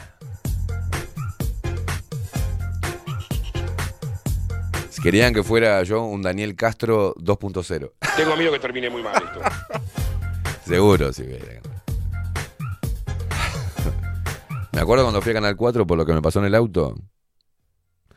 Y eh, te- tenía que entrar a maquillarme. Dice, no, tenés que pasar por maquillaje para el tema de que no te salga la cara brillosa. Ok, dale, vamos. E- ese maquillaje que te ponen en la televisión me da alergia. Entonces padezco un drogadicto. Estoy con el, padezco Luis Lacalle Pou. Claro, me quedan los bigotes, después te cepillan los bigotes, porque te quedan todo blanco con esa mierda. Bueno, ta, más allá de eso, me meto en maquillaje y había un silencio. Entré y era, parecía que hubiese entrado Satanás. Entonces me siento, espero ahí. Entonces estaba la chica, la, mujer, la maquilladora. Eh, estaba maquillando a una de estas pelotudas que salen en esos programas de mierda, Canal 4, no me acuerdo qué pelotuda era. Y hablando, ay, sí, porque mañana tenemos el coso. me quería matar. Se va esta muchacha, que trabaja en Canal 4. No me acuerdo, no me acuerdo el nombre, es una de estas pelotudas que andan por ahí. Y cuando se va, la maquilladora me dice, ¡Queimada! ¡Qué divino! Dame una foto, dame una foto. Mi marido, yo te escuchamos todos los días. Y, oh, dije yo, opa. Y me dice, vos sos mala palabra acá. Cuando dijeron que ibas a venir vos, ya estaban en los pasillos hablando de quién viene este, esta mierda. ¿Por qué? ¿Qué hice yo? Pará. Termino la entrevista con el pelotudo de Carballo y la otra pelotuda de Janina Silva muestra culo Navidad. Lo único rescatable fue Anaí Lange, una genia, le mando un abrazo.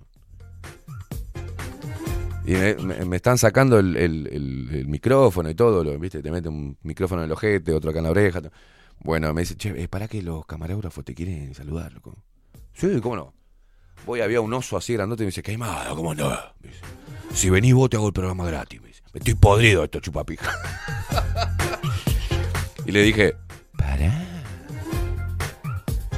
¿Sabes lo que sería bajo la lupa en la televisión?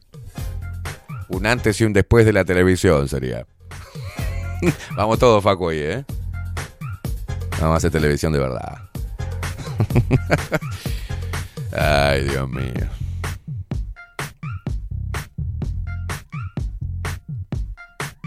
Expropiese Canal 4. Expropiese Canal 12. TV Ciudad y Subrayado son los que van a mantenerse por, ser objetivos.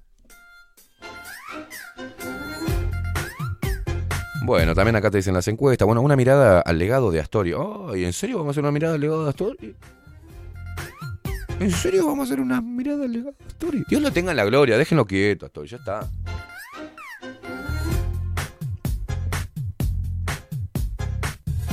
¿Vos sabés que cuando yo era chico a mí me gustaba Astoria y cómo hablaba? En serio te digo, cuando vine acá a, Uruguay, me empecé a meter, bueno, a ver el tema político, y digo, qué bien que hablaste este veterano, me, cae bien eh, Astoria. Oh, no, tenía un hijo de puta.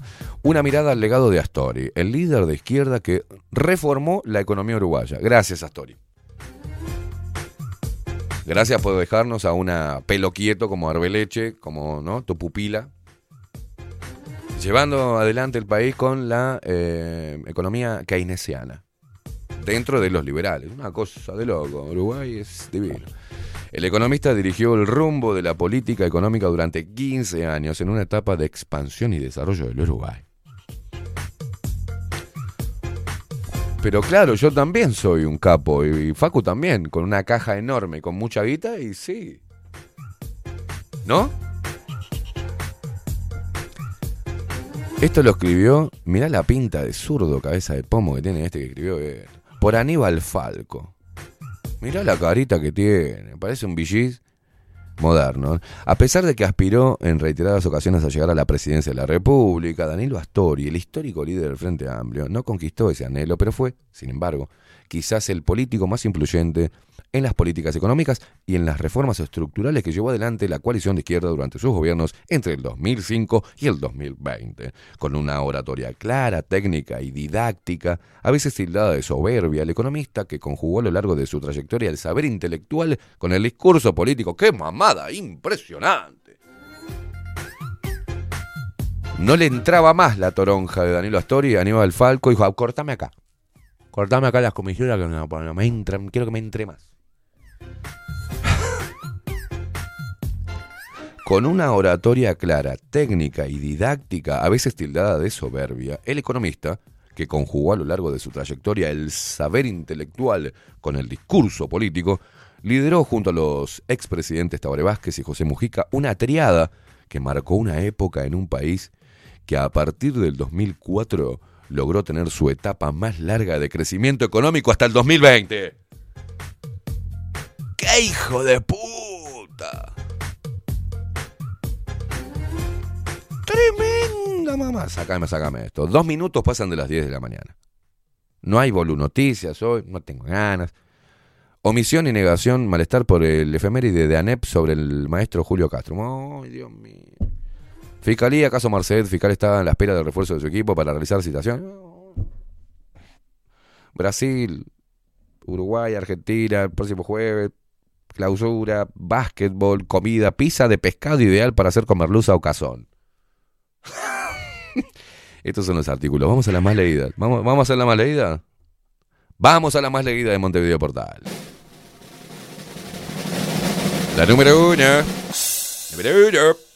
Encuesta equipos. Orsi le saca ventaja a Cose. La interna del Frente Amplio y Rafo crece en el Partido Nacional. ¿Para que, pa que crezca Rafo? ¿Eh? Porque una cosa, para que crezca Rafo, qué mal que está el Partido Nacional. Segunda noticia más leída. Número 2. Grupo de hermanos. Grupo de hermanos. Grupo de hermanos. Enrique Antía al confesionario. Grupo de hermanos denunció penalmente a Enrique Antía por ordenar demoler sus casas. Bueno, es una demolición. Me, de- me demoliste la casa. Enrique. Eh, bueno, estamos haciendo, hicimos, vamos a ensanchar la calle. ¿Cuánto cuesta tu casa? Y costabas 200 mil, no, toma, 50 mil, han hecho los huevos.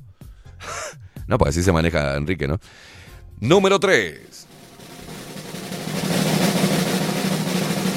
El emotivo video que le dedicó la Asociación Uruguaya de Fútbol a Luis Suárez con su vuelta a la selección uruguaya.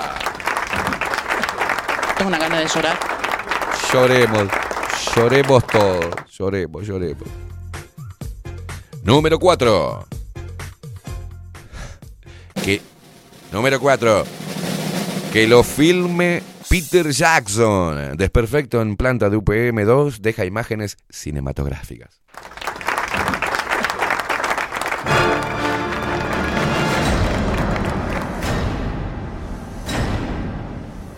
Y la número 5.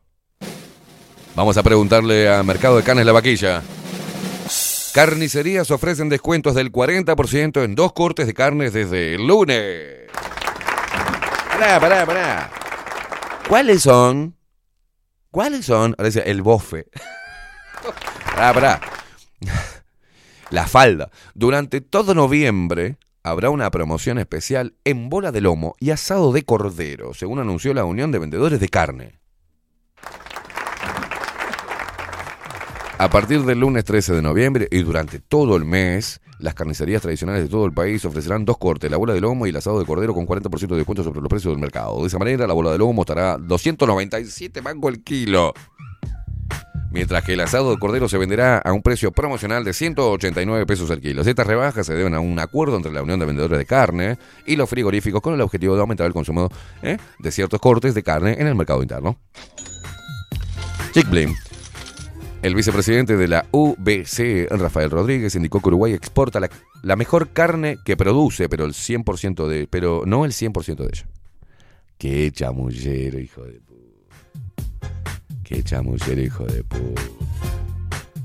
Calá al chamullo este. El, el vicepresidente de la Unión de Vendedores de Carne, Rafael Rodríguez, indicó que Uruguay exporta la mejor carne que produce, pero no el por ciento, 100% de ella. ¿eh? Por ejemplo, no exportamos asado, a pesar de que se podría deshuesarlo y mandarlo a China con mucho mayor valor, contó.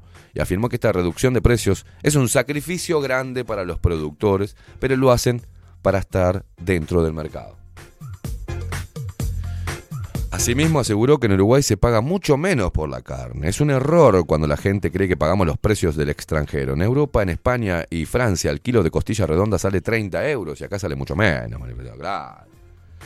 Cabeza de poronga. Cabeza de poronga. Pero preguntale cuánto gana un español, hijo de puta. La relación del sueldo, del poder adquisitivo de un europeo con, con un uruguayo. La co- tu hermana. Me agarrá de pelotudo. Me agarrá de pelotudo. Ah, no, mirá que en Europa lo pagan 30 euros, pero con 30 euros, ¿ah? un español se limpia los ojete si no tiene papel higiénico. Loco, se pudre todo, ¿eh? Acá hay venezolanos, papá, que vienen a trabajar en pedido ya y le giran plata a, a sus familiares. ¿Cómo hace para girarle plata? Claro. Acá hay gente en Uruguay que tiene un sueldo promedio y le gira plata a familiares en Argentina en este momento. Tomá, compré 100 dólares, ¿eh? 4 lucas. Te lo mando. Wow. Claro, boludo. Me estás jodiendo. No, no, pero el vicepresidente, el vicepresidente de la Unión de Vendedores de Carne dice, no, no, pará, que acá estamos, estamos bien, ¿eh? Estamos bien, porque mirá que la costilla redonda... pará, escuchá. En España y Francia sale 30 euros. Claro, los franceses están haciendo ahora una manifestación que no pueden acceder al kilo de carne. Sácamela, hijo de puta.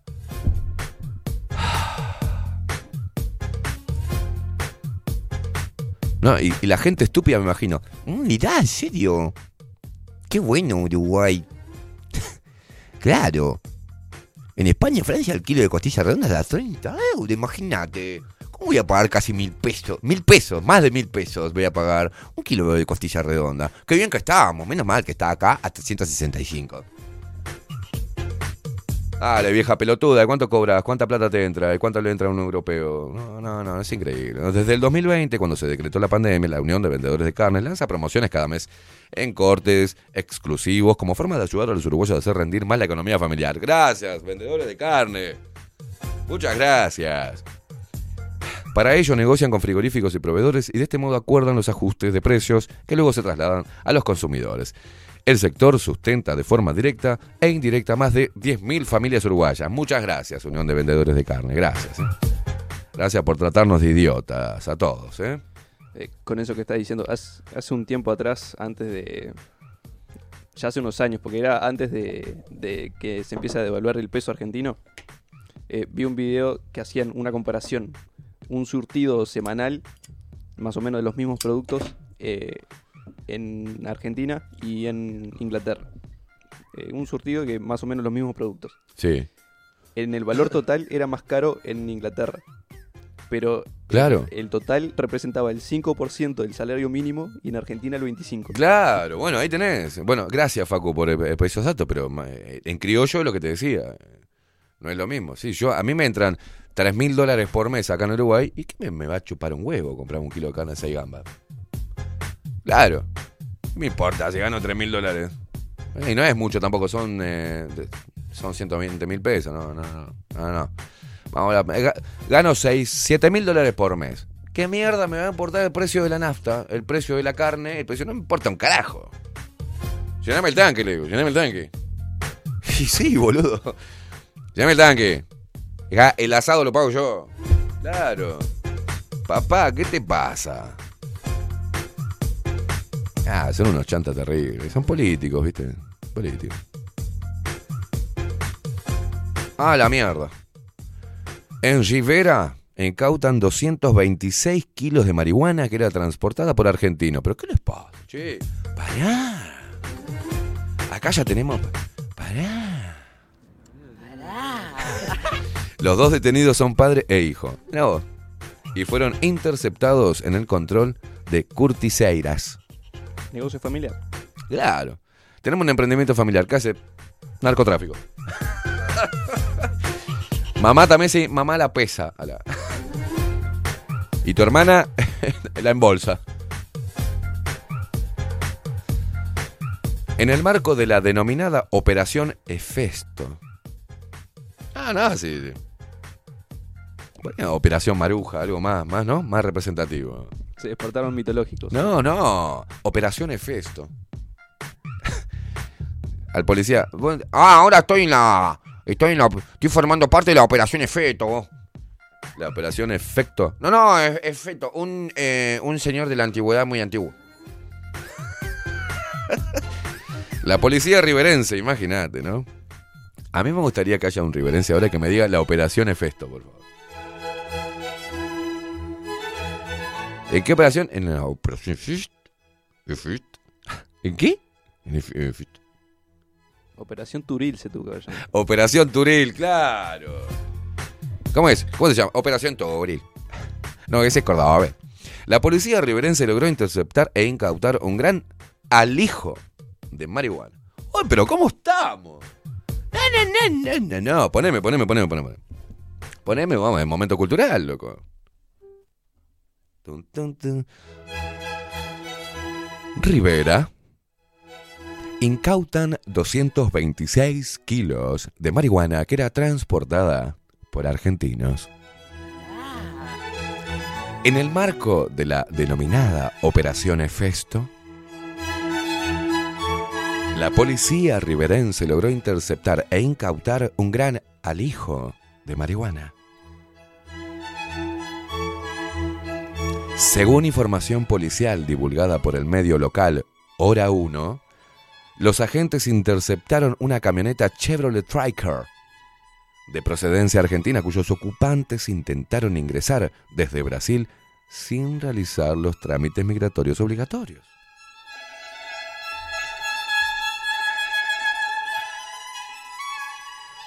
La camioneta fue inter- ¿eh? No, perdón. Sí, la camioneta fue interceptada en el puesto de aduanas de paraje Curtiseiras, situado sobre Ruta 5 y no lejos de la capital departamental. El vehículo era tripulado por dos argentinos, 61 y 40 pirulos tenía lo, lo. Padre e hijo, a quienes se, quienes se contradijeron al dar explicaciones sobre su ingreso al país. No, no, pasa que... Pasa que vine a visitar, ¿viste? Y a usted que vino... Lo que pasa que tenemos la abuela enferma, ¿viste? Pero su hijo no me dijo... No, pero... Debe ser por la maruja que se fumó mientras que... El vehículo y sus ocupantes fueron conducidos a la jefatura de policía de Rivera, donde la camioneta fue sometida a una minuciosa revisión con apoyo de perros entrenados para ello. Jodeme que traían 260 kilos de maruja en una camioneta y tuvieron que hacer una minuciosa. No, no, no. El vehículo y sus ocupantes fueron conducidos a jefatura de policía de Rivera, donde la camioneta fue sometida a una minuciosa revisión. Con, tra- traían la maruja atada con pulpo atrás de la camioneta, ¿no? Pero, mmm, mm, vamos a una inspección. Mmm, ¿dónde estará? Mm, siento que esta camioneta puede traer maruja, ¿no, Facu? Una minu 260 kilos de maruja. Y la foto, una cantidad de bloques impresionantes. En una Chev- Chevrolet Triker. O sea, venían con, con los paquetes de maruja con pulpo. Pero oh, la policía de Rivera dijo, vamos a hacer, vamos a tra- traer los perros. Pero están ahí los ladrillos, boludo. No, trae el perro. Trae el perro. Y miraban con el espejito abajo de la camioneta cuando estaba cargada así, atada con pulpo, se caía la maruja. No, no, no, increíble. El mejor escondite a simple vista. Pero Claro. ni siquiera está escondido, hermano. No, eso debe ser este. Abono para pasto. tiene que traer algo. Cocaína buscamos, ¿no? Pero tengo 200 kilos de maruja en ladrillos atada con pulpo atrás de la camioneta. No sé, vamos a revisar más todavía. Esta, esta es la operación Efesto. No, no, no. No, no, si ustedes vieran la foto. No, este- no pará, pará, pará, pará. Pará, pará, pará, pará.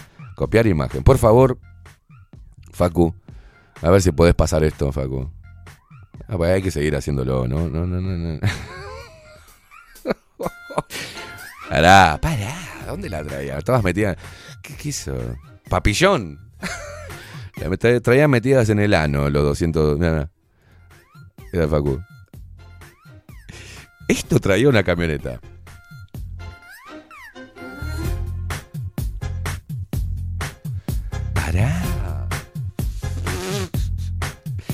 Por favor, señoras y señores, lo que están viendo.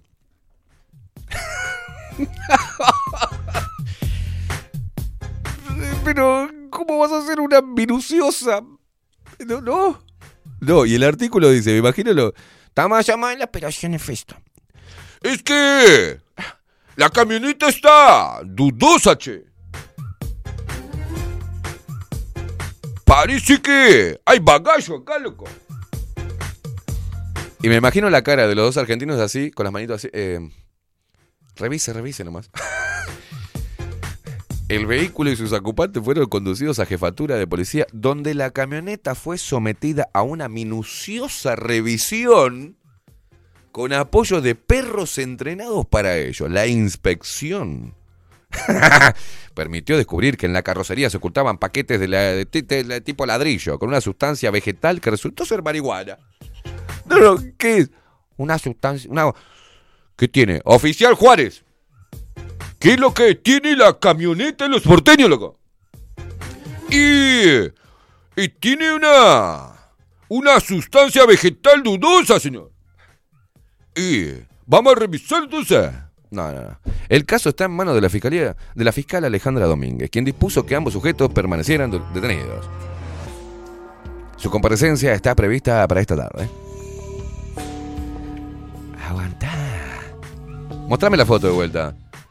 Esto descubrió en una camioneta la policía riverense de- después de una minuciosa revisión con perros entrenados.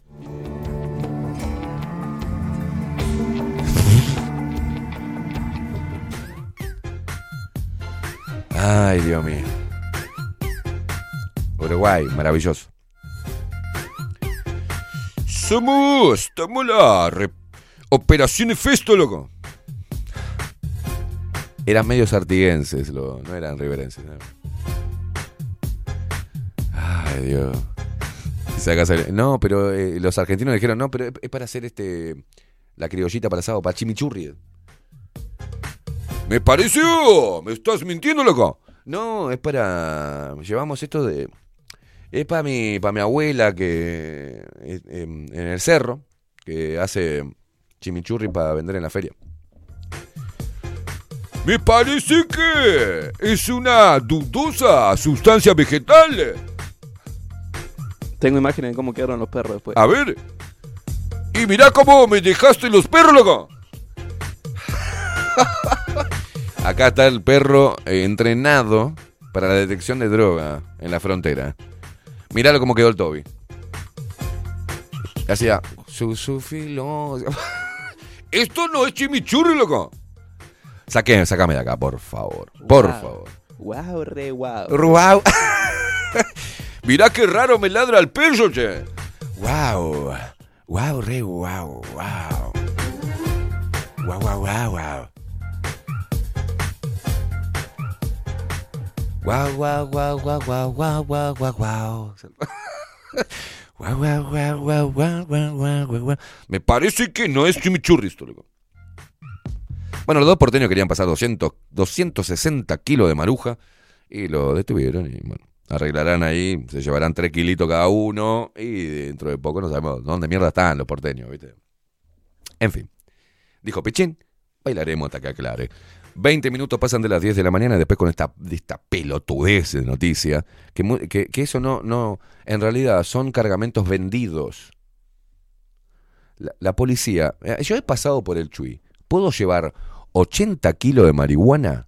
Perdón, 80 kilos de cocaína. ¿Ustedes vieron cómo te revisa la gente del Chuy? Uno viene con las bolsitas, ¿viste? Y hace, sí, no, no, no. Y si es que te dicen abra el baúl, ¿no? Porque increíblemente a veces no me piden abrir el baúl. Pero el Siena puede meter ocho personas en el baúl. ¿Vieron lo que es el baúl de un Siena? Eh, parece que es, es un auto hecho para la mafia. ¿No? Ahí entran cuatro personas tranquilamente tomando mate.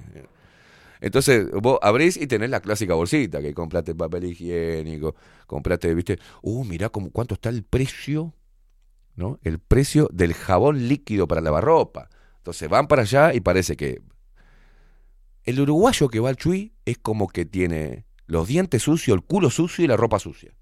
Porque viene con 25 pomos de pasta dental, 800 rollos de papel higiénico y, y 10 bidones así de suavizante para la ropa y jabón líquido.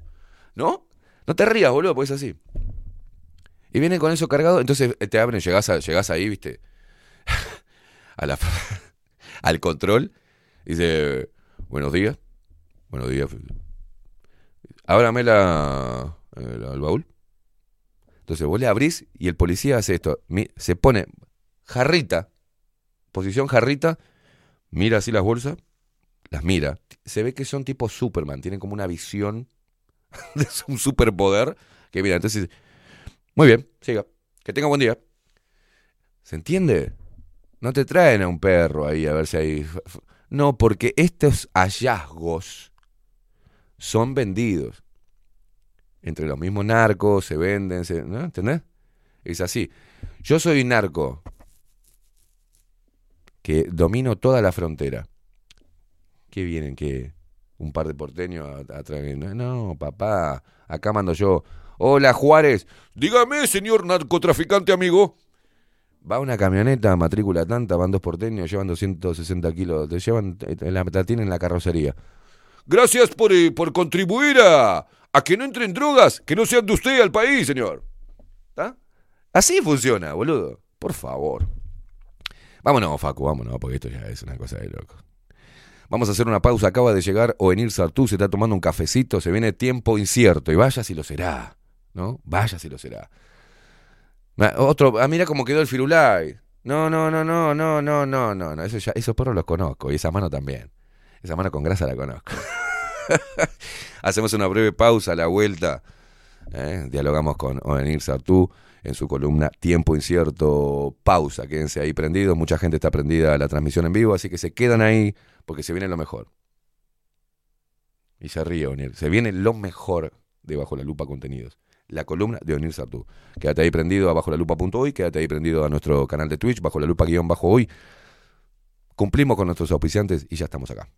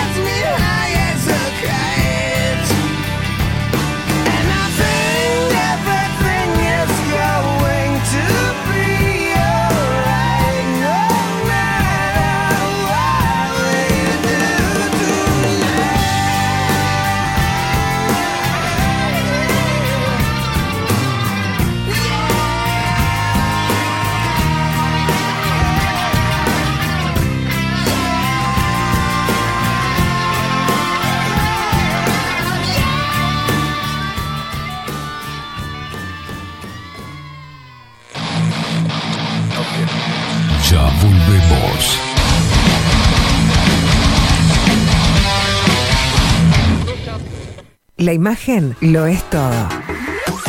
Adolfo Blanco, fotógrafo profesional. Una buena foto guarda tus recuerdos y también puede vender tus productos. Cobertura fotográfica de cumpleaños, bodas, eventos empresariales, retratos, books, fotos de productos, fotos para web. Fotógrafo profesional, Adolfo Blanco, 099 150 092. Mercado de Carnes La Vaquilla. Ofrece a sus clientes los mejores cortes y la mejor atención. Ventas por mayor y menor. Descuentos especiales a parrilladas, colegios y caterings. Envíos sin cargo. Teléfono 2-208-9877. Horarios de lunes a sábados, de 7 a 13.30, de 17 a 20 horas.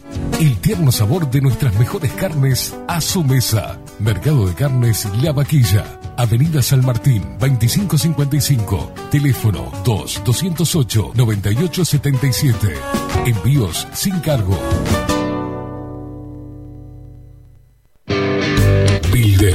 Transformación digital.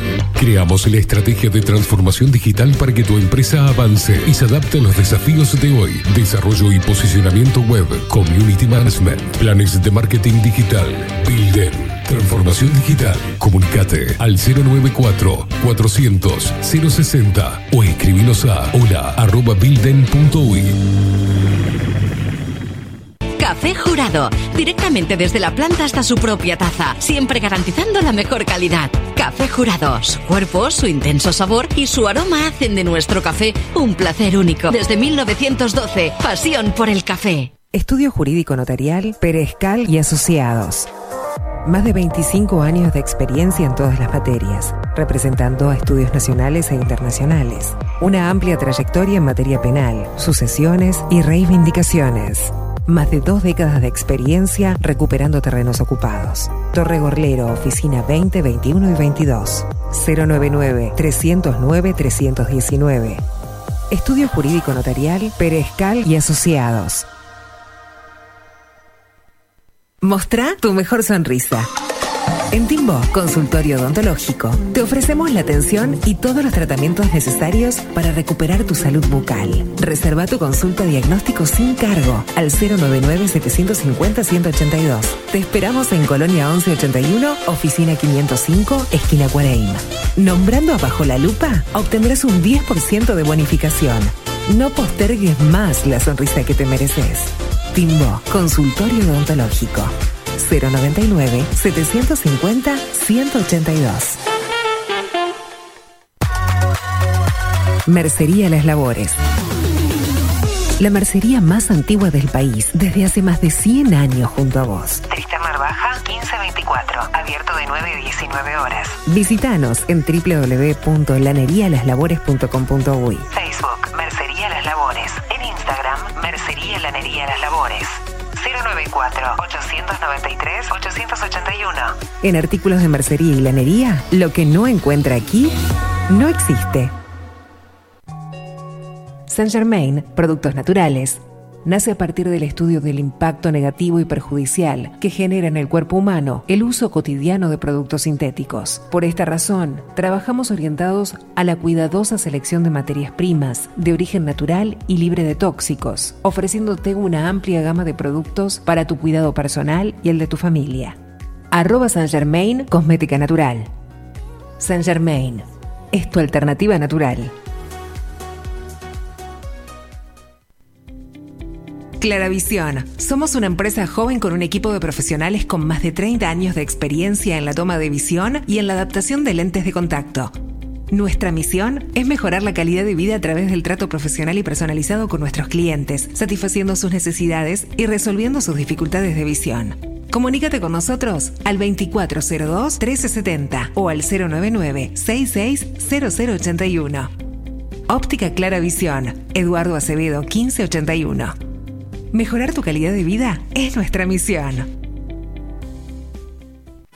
Todos los productos que necesitas los encontrás en Mini Market Teoneco. Estamos en la entrada de Playa Pascual en la parada 2, abierto las 24 horas para brindarte un servicio express y la mejor atención. Mini Market Teoneco. Te esperamos.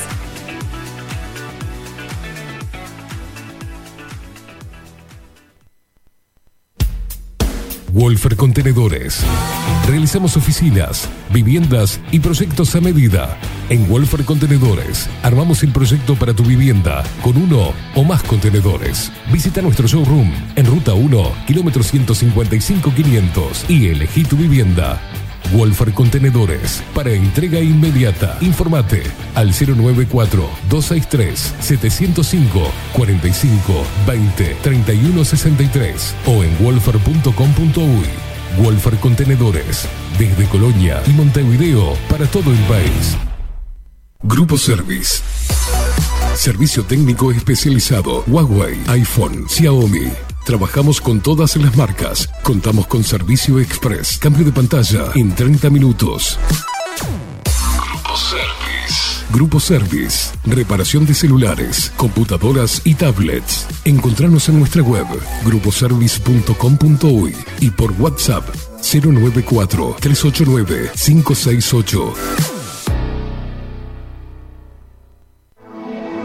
La venta o la compra de tu próxima casa puede ser un dolor de cabeza. O puede que no. Estamos preparados para acompañarte en cada etapa del proceso y que la recuerdes como una experiencia muy especial. Somos un equipo profesional que trabaja en red con más de 500 agentes. Eso asegura una amplísima llegada de tu propiedad a potenciales clientes y un acceso a una base de datos enorme con múltiples opciones, tanto si tu compra es para vivir o para alquilar. Comunícate con nosotros al 091 74 36 62 y seguinos por Instagram, arroba para bienes-bajo. Para bienes, más servicios, mejores negocios. Pescadería El Italiano. Ubicados en el puertito del buceo, les ofrecemos pescado fresco todo el año y gran variedad en mariscos, productos de excelente calidad, llevando confianza a su mesa. Los esperamos con la mejor atención personalizada. Pescadería El Italiano, de martes a domingos, de 8 a 20 horas. Contamos con envíos. Pescadería El Italiano.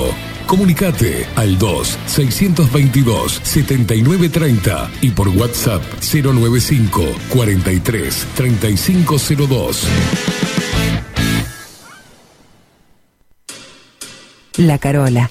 13 años haciendo las mejores paellas y tortillas españolas de Montevideo. Sus chefs, Marcos y Carola, no solo ofrecen las mejores paellas, sino que también tienen las mejores pavlovas de la ciudad. Cuentan con un jardín exclusivo para tapeos, degustaciones de vinos y reuniones familiares. También ofrecen un menú express con opción de pasta y jugos naturales. De martes a viernes a partir de las 20 horas, sábados y domingos, también al mediodía. Instagram, La Carola Tapas. Gonzalo Ramírez 2225, esquina Juan Polié. Reserva tu lugar 099 24 20 72. La Carola, el clásico de la ciudad. Hola, ¿cómo estás? Mi nombre es Maru Ramírez. Soy locutora profesional desde hace 26 años. Cuando me preguntan, ¿cualquier persona se puede dedicar a la locución? Mi respuesta es bien sencilla. El 20% es la voz y el 80% es lo que vos haces con ella. En los workshops que doy de locución comercial, descubriremos no solo si quieres ser parte de este mundo, sino también cómo trabajar de tu voz, cómo organizarte, cómo ejercitar tu voz para una mejor dicción, modulación y respiración. No, no importa que no tengas conocimiento de locución. Lo que importa son las ganas de aprender y descubrir un mundo nuevo que te pueda ayudar a conocer tu voz y una nueva forma laboral. Te espero. Dale, comunicate por WhatsApp al 095-062-082 o por Instagram, arroba marulocutora. Si estás en Miami, Florida y querés renovar los pisos de tu hogar o reformar tu baño y tu cocina, la mejor opción es CM Great Services, la empresa de construcción que le da vida a tu diseño. Más de 20 años de experiencia avalan nuestro trabajo. Reformas, revestimientos de pisos, baños y cocinas. En Miami, Florida, CM Great Services. Contactanos al 786 536 8822. Ahora también estamos en Twitch. Seguinos en Bajo la Lupa guion bajo uy. En Bajo la Lupa guion bajo uy. Bajo la Lupa contenidos más independientes que nunca.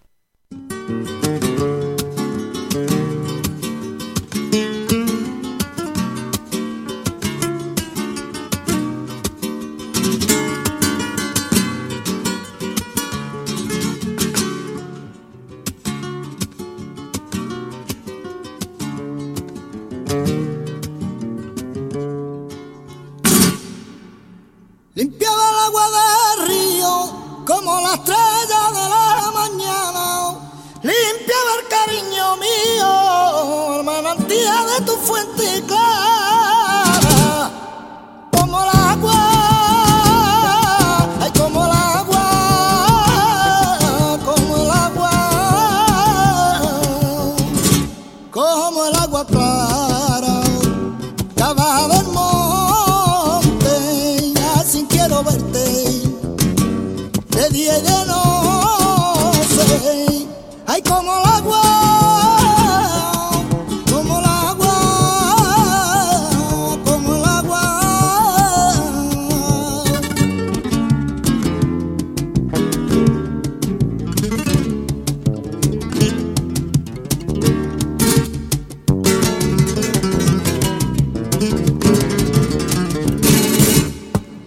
Sé mi brazo al hombro, su brillo de luz de luna iluminaban tus ojos.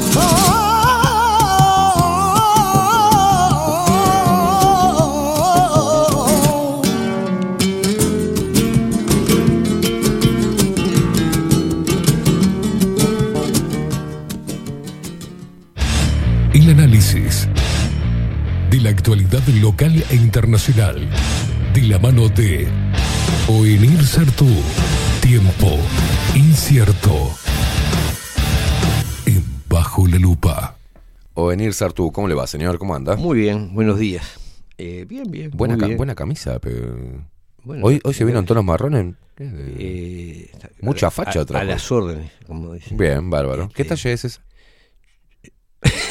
no sé. Mentira. Supongo talle que será M. M, yo qué sé. no M. Ah, me queda bien, me queda bien. Algo así. Este, Muy bien. Si querés podemos hacer, nos juntamos en casa, llevas todas tus camisas y la mía y hacemos cambio como figurita. Te presto, ay, qué linda esta, una cosa No, bien de macho vamos a hacer. Yo después de, después de ir a, a Camarón lo que tengo que hacer es romperme la camisa. Bien, que ahí es lo va. que hacen los gitanos cuando se emocionan. El macho. No, es la prueba de la emoción. Claro, claro. Sí, Tratá de comprarte lo- los botones o clics de presión para no hacer miedo la camisa. Para no romper. Claro. Bueno, venir, este, ¿qué nos traes para hoy? Bueno, yo impactado porque otra vez, eh, aparentemente otro, otro derrame, otro problema en la fábrica de UPM, la planta de UPM 2, Mm. este, con algo que mm, cuando uno ve los videos este, es, es casi, parece una película de ciencia ficción, Sí. ¿no? una especie de espuma blanca que va... este, Marta Sánchez cantaba. Espuma blanca. va invadiéndolo todo, es una cosa muy loca. Eh, yo creo, parecería claro que, que, que, bueno, que hay un descontrol absoluto. No, no es lo único que está descontrolado en, en el Uruguay, ¿no? Hay como una especie de descontrol generalizado Sí. de todo. Y entre otras cosas, el, el fenómeno este de las de las pasteras, Mm. y particularmente de la, de la más grande, de, de UPM2, que sencillamente carece de, de- de- controles internos y externos. O sea, ni se regulan adecuadamente ellos, aquello que nos vendieron de que era la planta más cuidada y la más Mm. tecnológicamente más avanzada, día por medio tienen un desastre cuando no revientan un arroyo, se les invade todo con, con una espuma que es que obviamente contiene sustancias eh, tóxicas y contaminantes. ¿no? Bueno, ahí estamos eh, viendo... la- la- las imágenes, el video es este. Mirá lo que- Ahí está, ahí está, eso. Mirá. A mí me parece una película de ciencia ficción. Eh, Esto es la, la planta más cuidada y más, este, más moderna y tecnológicamente avanzada. Terminaron con, con barredora tratando de sacar el, es desastre. Sí, sí, un desastre total. Además uno se pregunta, esto está sacado ahí. No sabemos si había gente en ese momento, que Mm. si fueron alcanzados o no por ese producto. Este, parecería que es La toxicidad del mismo tampoco, tampoco pasta sabemos, de ¿no? celulosa, no sé. Este, Eso es, lo, eso es lo que exportamos eh, desde Uruguay. E- Esa es la exportación, sí, que se sa- sale desde zona franca, este, con exoneraciones de impuestos, este, y estamos plantando, dejando de producir comida para producir eso. Este, lo cual es una locura garrafal. Pero además de lo que en sí es un disparate, este, un país que tiene todas las posibilidades de dedicarse a producir alimentos de calidad, Claro. es decir, sustituirlo por la plantación de árboles que te hacen pelota a la tierra, te chupan el agua, este, y después produce eso que para lo único que sirve es para usos industriales que se hacen fu- fuera del país. No, no, pero estamos preocupadísimos. Ahora en Montevideo eh, está este, empezando una obra para la ciclovía, ¿no? Para que la Sí, gente, para contaminar menos, este, ¿no? Para que ande en bicicleta. Vamos a hacer una ciclovía. Acá la están haciendo todo San José. ¿Tá? Van a hacer la ciclovía como la que funcionó a la perfección, como la de Oakwood, por ejemplo, que pasan millones, de Millones- bicicletas. Y la ciudad vieja, toda la ciudad vieja, Toda la donde, ciudad claro, vieja. ahí no estaciona ningún auto, este, entonces lo ideal es que haya lugar para que pasen las bicicletas, no, No, hay no, nadie. La can- Hay Y- millones de uruguayos que andan en bicicleta y decidieron ese y, método. y de que van a andar por la ciudad vieja Sí, en sí. bicicleta o por la calle Ocuar. Sí, sí, sí, claro. Este, bueno, esto es una locura, es una de las tantas locuras, ¿no? De, Bueno, eh, de la agenda, porque estaba nosotros la otra vez dimos esa noticia y decíamos, bueno, es un capricho de Carolina Cose. No, no es No, un no capricho. es un capricho de nadie. Es este, un mandamiento. Es un man- exacto. Porque ya vamos a hablar de mandamientos. Sí, ¿no? sí, vamos a hablar de, sí, de exhortaciones. Sí, es un mandamiento para eh, en lo que se llaman las ciudades inclusivas, ¿no? Sí, Este, y- es increíble. Y también para... las de 15 minutos. Claro, ir armando la, la, la cuestión para generar las ciudades de 15 minutos. donde vos no tengas que desplazarte, no, no generes energía, después no puedas desplazarte, no se te permita desplazarte. Este, y están creando, sí, esa, una infraestructura que hoy es irreal, pero que tienen proyectado convertirla en real a través de, de mecanismos autoritarios. ¿no? Yo no sé, a veces, eh, ojalá, o no sé si soy un soñador, pero ojalá que detrás de esta este, incoherencia este, de, de las capitales haya un- una intención de, de una forma, ya que exhortando a las personas o generando oportunidades laborales fuera de la capital, vemos que no funciona, pero quizás saturando a la gente, comprimiendo a la gente para que ésta sola, eh, de por sí, descomprima la ciudad, yéndose, por ejemplo, cambiando el estilo de vida y volcándose más a- a- al, al interior del país, eh, de los Eh, países. Eh, pero tampoco ese es el plan, porque fíjate que Uruguay acaba de... cuando uno empieza a analizar estas cosas, hay un- una clara, hay una política detrás de esto. No son medidas ni caprichosas ni arbitrarias. Son, solo que no son políticas que estén determinadas ni por nuestras necesidades ni por nuestras voluntades. ¿A qué me refiero? Bueno, Uruguay acaba de firmar con el Banco Mundial hace un mes Sí. un préstamo por el cual se- eh, va a reducir los intereses que tiene que pagar si reduce las emisiones de, carbono, es decir, la, la huella de carbono en la, con la producción de, con la ganadería, en definitiva. ¿Eso qué significa? Bueno, que obviamente se va a ver restringida, limitada y encarecida la producción ganadera. Eh, ¿Qué quiere decir eso? Bueno, seguramente menos trabajo y menos población en, en el campo. Si vemos que el campo se llena de eucaliptus, donde no se trabaja, donde no vive gente, es decir, tierras de, de excelente mm, calidad que son Mm. destinadas a plantar árboles para producir esa porquería que, se, que invadió la planta, eh, es obvio que acá hay un- un- una política establecida que es eh, concentremos a la población en las ciudades, es decir, Uruguay debería hacer lo contrario, tiene Claro. un campo despoblado, debería estimular a que la gente fuese, si estuviésemos pensando de acuerdo a nuestras necesidades y conveniencias como sociedad, debería, se debería estimular a la gente a irse a vivir en, en zonas que están despobladas, Exacto. en lugar de concentrar, ya siempre tuvimos, esto, Sí, sí, todos sí, sabemos que Uruguay tiene un problema de macrocefalia, es, una capital donde viven, es un puntito en el mapa 50% donde de la mitad de la población, y si tomás Claro. Montevideo y Canelones vive bastante más de la mitad de la población, en una cosa reducidísima, y el resto vacío. Cualquiera diría, bueno, lo- la lógica sería distribuir a la gente, estimular a que fueran a trabajar el que tenga voluntad o vocación con la tierra o con otras actividades, Claro. pero que se pueda, no, no se concentren en el mismo punto urbano.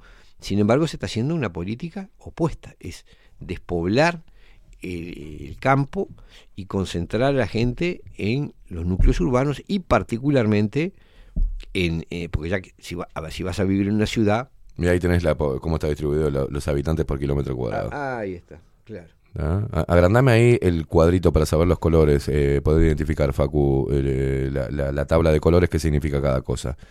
Bueno, ahí tenemos.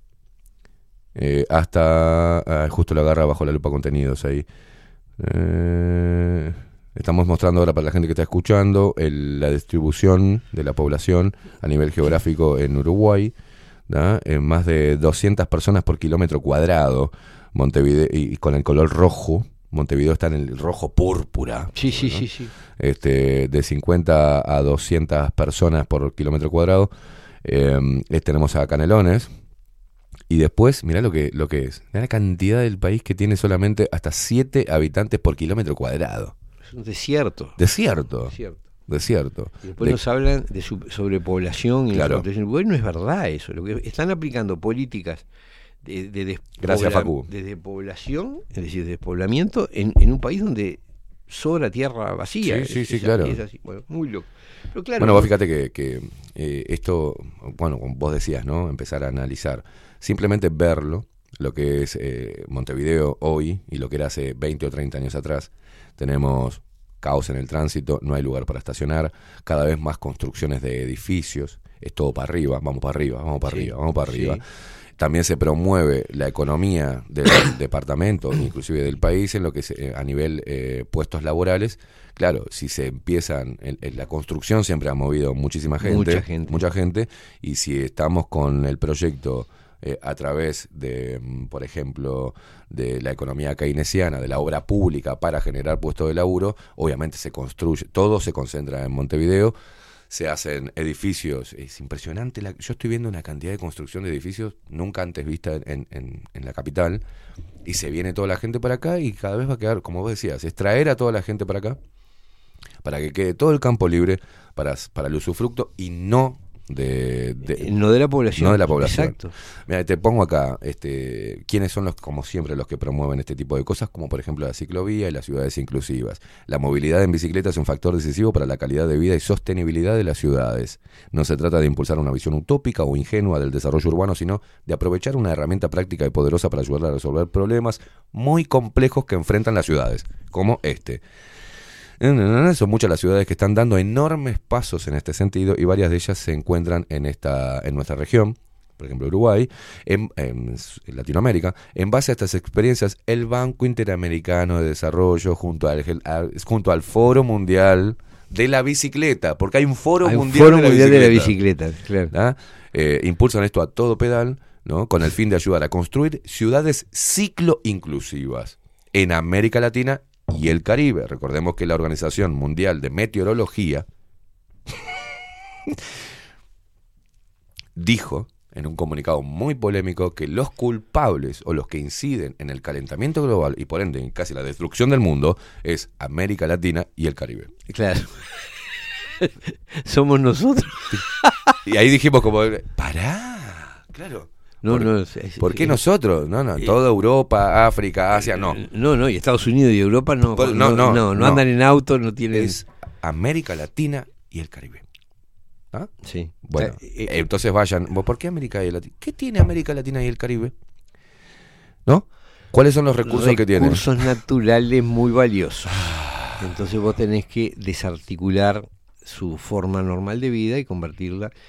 Bueno, la política de despoblar el campo es Sí, sí, sí. escandalosa. ¿no? Es de larga data es también. de- Es de larga data, pero yo viví en un país donde el- eh, la macrocefalia era un problema. Mm. Es decir, la idea de. es decir, y hablamos de otras épocas donde la concentración era mucho menor, Mm. pero ya se manejaba como un problema eh, social la concentración de gente en una misma ciudad y la necesidad de repoblar el, el- el territorio rural.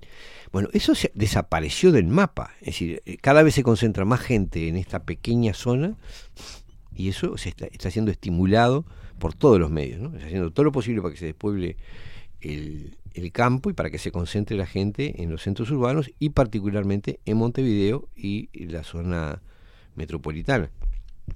Están arrinconando también a los pequeños productores en el interior, apretando a los pequeños productores, cortándole lo- los cursos de agua. eh, dejándolos sin agua, este, rodeándolos con, con plantaciones de eucaliptus. eh, para fin. después recibir la, la visita de el holding, ¿no? Claro. el grupo empresarial Que que, dice, compra la tierra. disculpe paisano, venimos acá, nos gustaría comprarle la tierra. Y, y le ofrecemos tanta cantidad de guita y el paisano dice, toma, agarrame la guita, toma el Sí, sí, porque anda la además puta que te se parió". ve apretado con todas Claro. las dificultades de vivir en, en condiciones. Esto es, es clarísimo, es una política que no es una política Estado, es una política fijada por los proyectos de inversión Mm. y de préstamos y por las políticas de crédito. Eh, esto que Sí, vemos. La- las ciclovías son financiadas por el, por el BID. Bueno, que, que es el que BID, Banco Mundial y Fondo Monetario son los que fijan todas las políticas. Mm. Este, y en este caso además es clarísimo que va contra la el hábito o la cultura uruguaya, es decir, no es cierto que es decir, esto no es Holanda donde millones y millones de personas van regularmente, van y vuelven regularmente en bicicleta, no es cierto, por las razones que quiera, pero eh, o van caminando o van en ómnibus, o tienen auto o no sé qué, pero no es cierto que vos tengas multitudes No. yendo a trabajar en bicicleta y volviendo en bicicleta. Primero, también lo que estaba viendo, y ahora me hiciste acordar, es que justamente este fin de semana, eh, con el auto en, en- en Montevideo, en el centro, la inconsciencia de los ciclistas, ¿no? Este, no, no levanté a uno eh, cruzando Fernández Crespo con mi semáforo en, en verde para cruzar Fernández Crespo por la ciclovía. Un muchacho pusieron una ciclovía en Fernández Crespo también. ¿no También. sabía vos? Muy, no, muy no, buena, que ayudó a descongestionar todo Fernández Crespo. Totalmente. Una cosa de loco. Y se mandó en rojo y si yo venía, un, no sé, tres segundos más adelantado, eh, lo hacía paté. Y después, otra cosa que fue peor, una, una multitud en bicicleta, serían unas 70, 80 personas, por 18, pasándose todos los semáforos en rojo. O sea, los autos tuvimos que parar para que pasaran en rojo todo el, el malón de bicicletas. Una locura lo que están haciendo. Sí. Una Ahora, locura. mirá, ahora, acá, cuando vine, Sí. todo, todo este lado de la, de la calle San José, Mm. no se permi- que era No. donde uno estacionaba, Sí. no se- está todo vacío porque no se puede estacionar. Y hay inspectores de tránsito. Este, ¿Por qué? Porque obviamente ahí van a construir Claro. eh, otra ciclovía. Entonces tenés que estar del otro lado, donde paran los ómnibus, donde no hay espacio. donde- Sí. Es decir, es un alterar deliberadamente las, las necesidades. claro, después generás problemas de tránsito, problemas de Sí, claro. estacionamiento, todos los líos que se generan. Y los están generando deliberadamente, obstaculizando el- el- la forma en que se vive, es decir, determinando. ¿Qué Bueno, me dirán que está bien andar en bicicleta? Sí, fenómeno, estará bien andar en bicicleta, pero el que tiene que decidir si anda en bicicleta es la persona, no que te lo impongan este, porque es, el, eh, es la política que hay que llevar adelante. ¿no? Bueno, fíjate que ni siquiera hay una organización, este, como en varias partes del mundo, donde, por ejemplo, el, el- los camiones eh, de carga y descarga lo hacen a una determinada hora, este, antes de que empiece la actividad normal de la ciudad. Hoy vemos el camión de Pilsen, el camión de Coca-Cola, el camión de Conaprole, trancado, por ejemplo, acá, que hay varios comercios, no tienen zona para estacionar de carga y descarga, ¿tá? porque ahora con esta maldita ciclovía, porque de este lado también había zonas de carga y Sí, descarga, claro, sí. este, y están trancando todo. Eh, Es mejor para el buen funcionamiento, por ejemplo, que los camiones de basura no la recolecten a las 9 de la mañana, trancando todo. Tenés, vos te encontrás con una ciudad donde vas a ir a desplazarte, porque es laburar, no es pasear, es ir a laburar. Hay gente que labura claro, con el vehículo claro, en claro. reparto y te encontrás con las calles cortadas por una ciclovía que se va a armar. Imagínate cuánto tiempo va a estar así. Sí, sí. Eh, arreglos de calles, hay calles que están cortadas. Esta de acá Vieja es está un cortada. martirio, es un, lío Entonces, particular. eh, y aparte, tránsito pesado, tanto los la recolección de residuos con los camiones de, de distribución de alimentos y de bebidas. Es un quilombo. En vez de solucionar eso, ¿ah? no, eh, te lo trancan más y te ponen una ciclovía. ¿Todo por qué? Porque el BID dijo, y, te- y tenemos que convertirnos en Montevideo una ciudad inclusiva, ciclo inclusiva. Ciclo inclusivo. Bueno, esto yo creo que no hace más que corroborar algo que, que venimos... Esto también es corrupción. Sí, claro. Esto es corrupción. Y cuando... Qué lindo. ¿Eh? Qué lindo, qué linda punta me da para hablar de otras cosas, ¿no? Sí, claro, porque vos fíjate, eh, cuando eh, no hay necesidad social de una cosa y viene financiación y presión desde un organismo de crédito para que apliques una política y para que adecues tus vías de tránsito a, una- a un tránsito que no existe por el momento, es, una, es un acto de corrupción. ¿Qué tendría que hacer el gobernante? Mire, no es el problema más grave que tengo. No tiene mucho sentido que yo en este momento me ponga a invertir en hacer ciclovías cuando no hay ciclistas. Claro. Este, y sí tenemos un proble- problemas de tránsito vehicular, de, de- de au- de automóviles, bueno, cosas de esas. Entonces, Es un problema de, edu- decís- de educación vial, de otorgamiento de libretas. Este, este, este, tenemos un montón de problemas. Un montón Falta una educa- un- educación vial como se daba antes. Tenemos una, una sociedad con problemas serios en materia sanitario, educativo, Sí. previsional, serios problemas. Eh, en parte es por falta de dinero, pero no es solo por falta de dinero, es por porque también en esas áreas la determinación de lo que hay que hacer lo, lo establecen los organismos de Mm. crédito. Hoy tenemos financiación para la ciclovía, financiación para la transformación educativa, financiación para la reforma de la previsión social. Es decir, en todo está metido, están metidos los organismos de crédito, Mm. que te tiran unos pesos para, que- para que te tientes y te traen el proyecto que tenés que, que impulsar.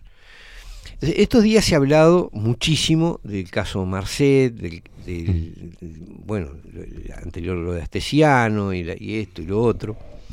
Este, y la- eh, uno podría creer que son problemas distintos, pero en realidad no son problemas distintos. Todos responden y, y ojo, la infinidad de cosas que pasan a nivel de los contratos con el Estado, ¿no? Mm, de, los, sí, de sí. los grandes y de los chicos, porque Sí, tenemos los grandes contratos como el UPM, pero tenemos los chicos, claro. que son el suministro de esto y de lo otro, la- las licitaciones para acá y para allá, donde todo está mañado, donde, eh, bueno, Bueno, por Todo ejemplo, eso es por ejemplo el, el, eh, la, la Intendencia de Montevideo eh, tiene organizado una serie de eventos gratis para el público de shows, de rock, ¿no? Pero hay que pagarle con la plata de los, contribu- de, lo- de los contribuyentes a los músicos, a las empresas que, adquiere- que, que- que contratan sin licitación, sin licitación, para el armado de escenarios, para el sonido, iluminación. eh, todo eso se hace con la plata de la gente. Entonces digo, estás, gastás, y en el último Montevideo Late, estamos hablando de 3 millones de dólares, para hacer un show militante, porque es político, no es, es cultural, político. Sí. ¿ah?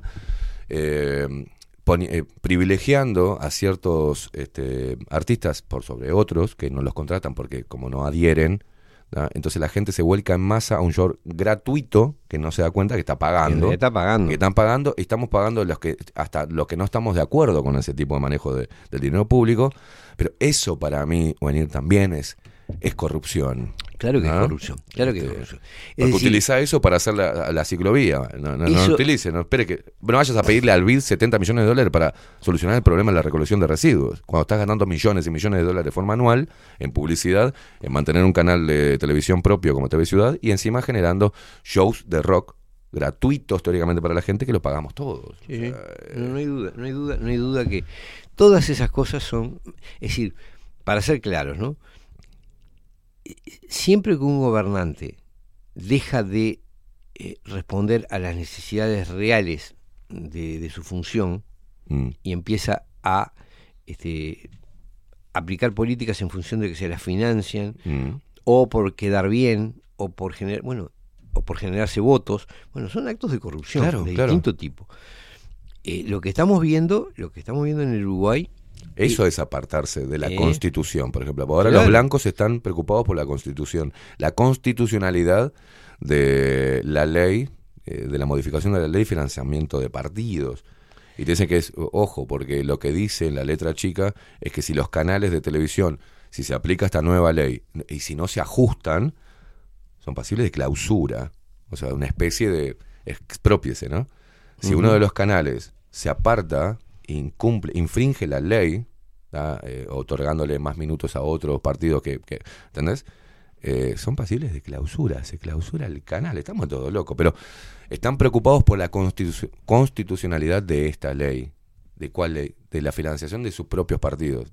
Eh, es ¿Y lo demás? Me Bueno. encanta porque traen la constitución cuando quieren, cuando no se la pasan por el culo. Hay una cosa que parece obvia, ¿no?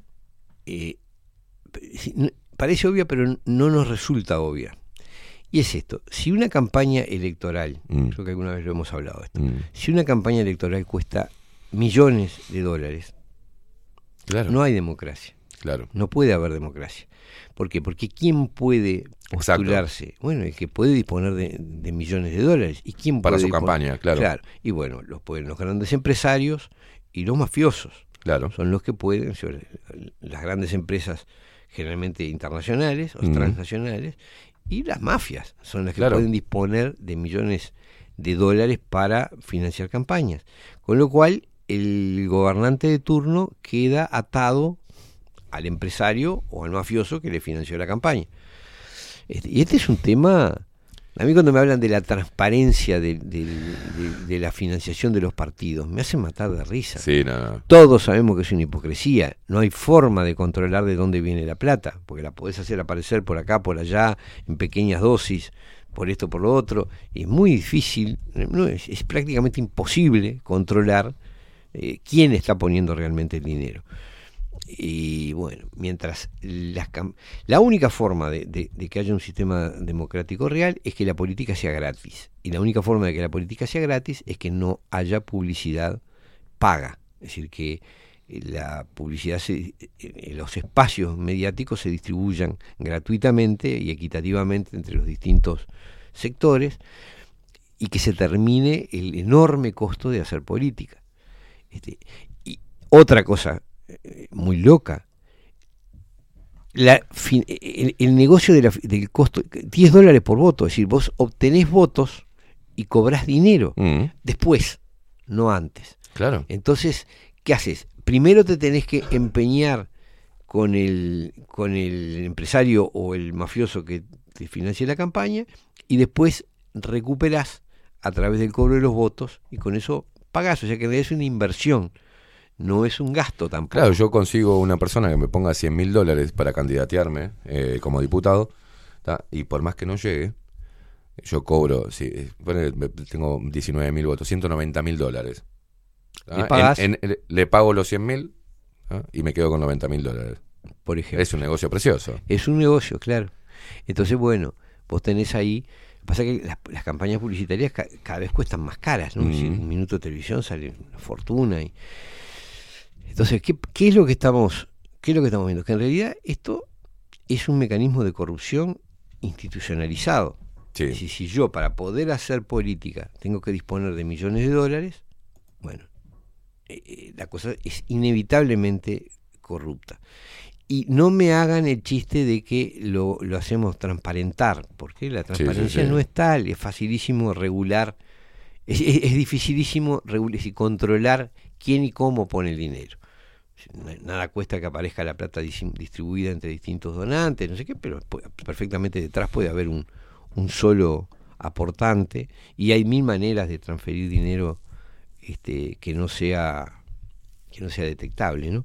Entonces, ¿qué, qué es lo que lo que se está en realidad defendiendo? Si la política fuese gratuita, esto quiere decir que ni, ni se permitiera publicidad paga, ni se pagara por los votos, bueno, solucionaríamos unos cuantos problemas, ¿no?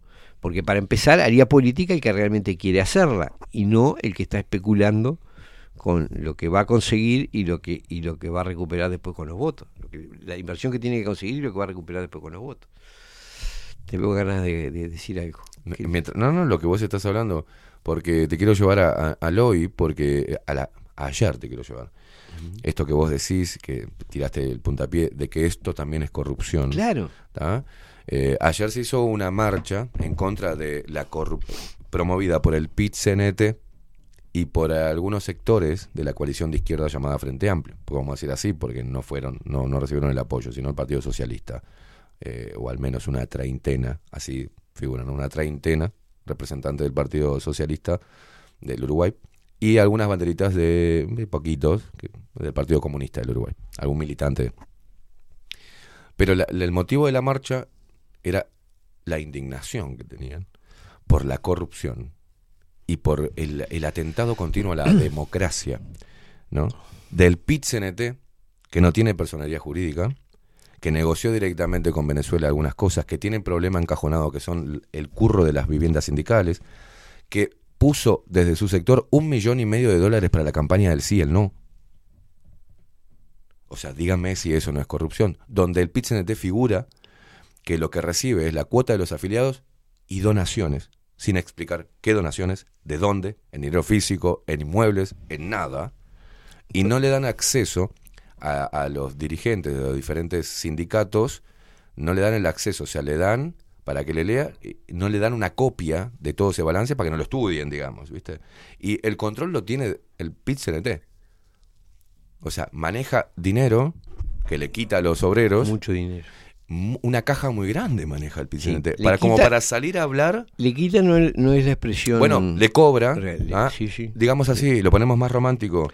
No, el no. obrero aporta para el movimiento obrero eso- organizado. Porque, Perfecto. sí, claro, pero, no es, pero es mucha plata. O sea, Es mucha y, guita. Y, y es voluntaria, pero es mucha plata. Mucha guita. Y el uso. Y después está el tema del dinero, que de, de la financiación de, de, de parte de fundaciones, eso que eso es más incontrolable aún, ¿no? Porque no sabes. Es como ver a Moravito en una marcha contra el narcotráfico. Es más o menos lo mismo.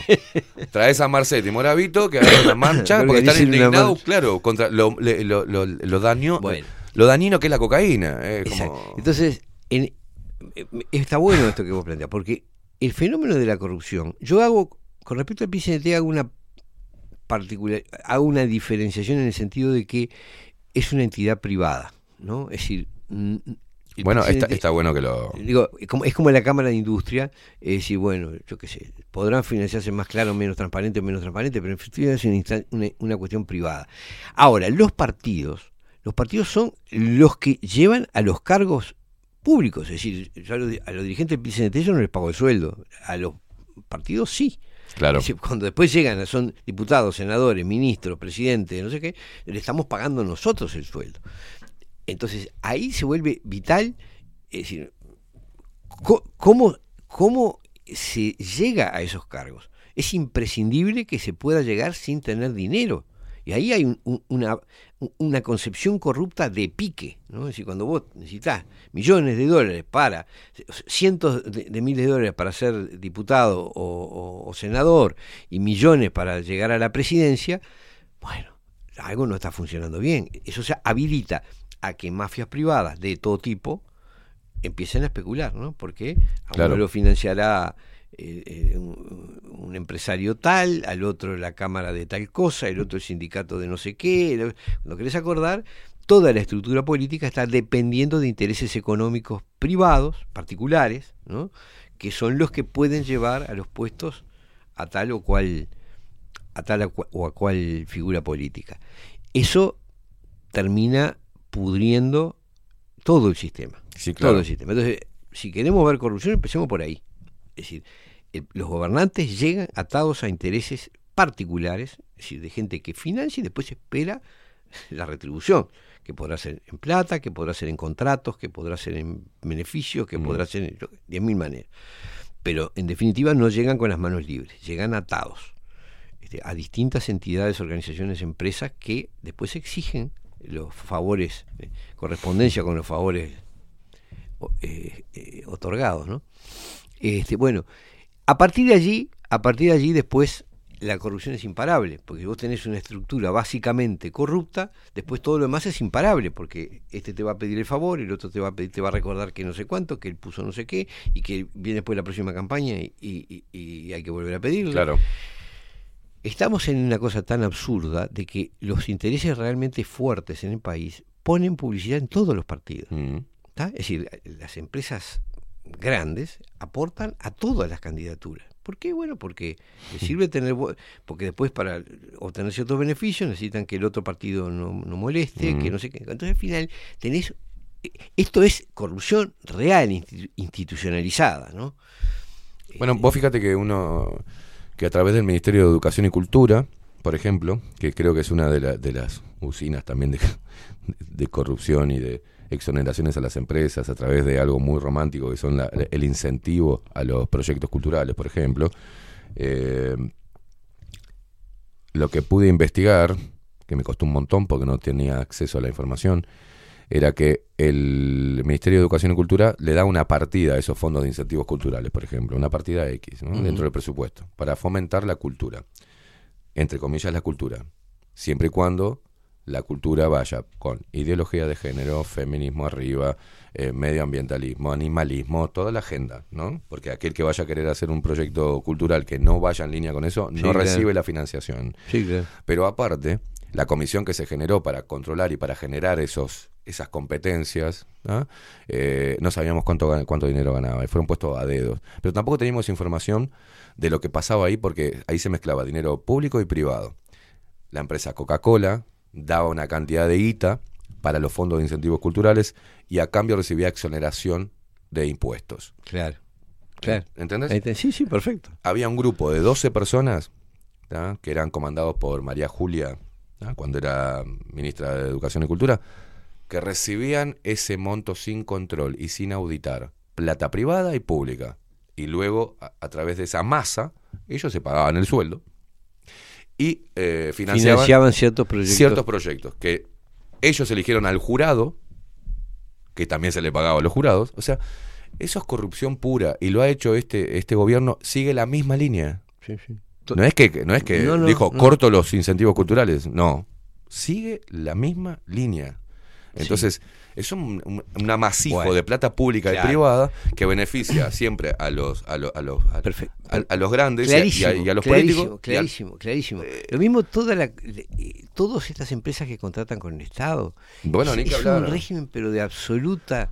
Este, ¿Qué pasa? El Estado compra a, eh, el 300% más de lo que puede llegar a contratar, pero te paga en cómodas cuotas. sí, ¿no? Y después te, te Acomoda a adjudica- tus amigos, ¿no? Y después te adjudica. Este, bueno, ¿qué, qué precisas? Eh, eh, el agua del Río Negro, tomá. Tomá. ¿Y ¿Qué precisas? El puerto de Montevideo, tomá.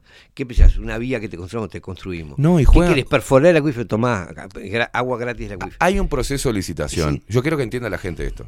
Hay un proceso de licitación. Lo que se hace, ¿tá? porque... eh, eh, ¿Pero dónde te lo- referís? en- a en- las compras del Estado. A las Pero- compras pero del estos Estado. contratos así pero, no- no- no pero juegan, juegan en, en la compra del Estado, juegan las licitaciones vistas. ¿Tá? Porque hay políticos y pasan al interior del país y también es algo que hacen los blancos y que hacen los colorados y que hace el Frente Amplio. El. Es, che, mirá que el año que viene se va a dar una partida para la, para la reestructura de no sé qué mierda, este, es una obra pública. En ese año se abre una empresa constructora, el primo del sobrino del hermano.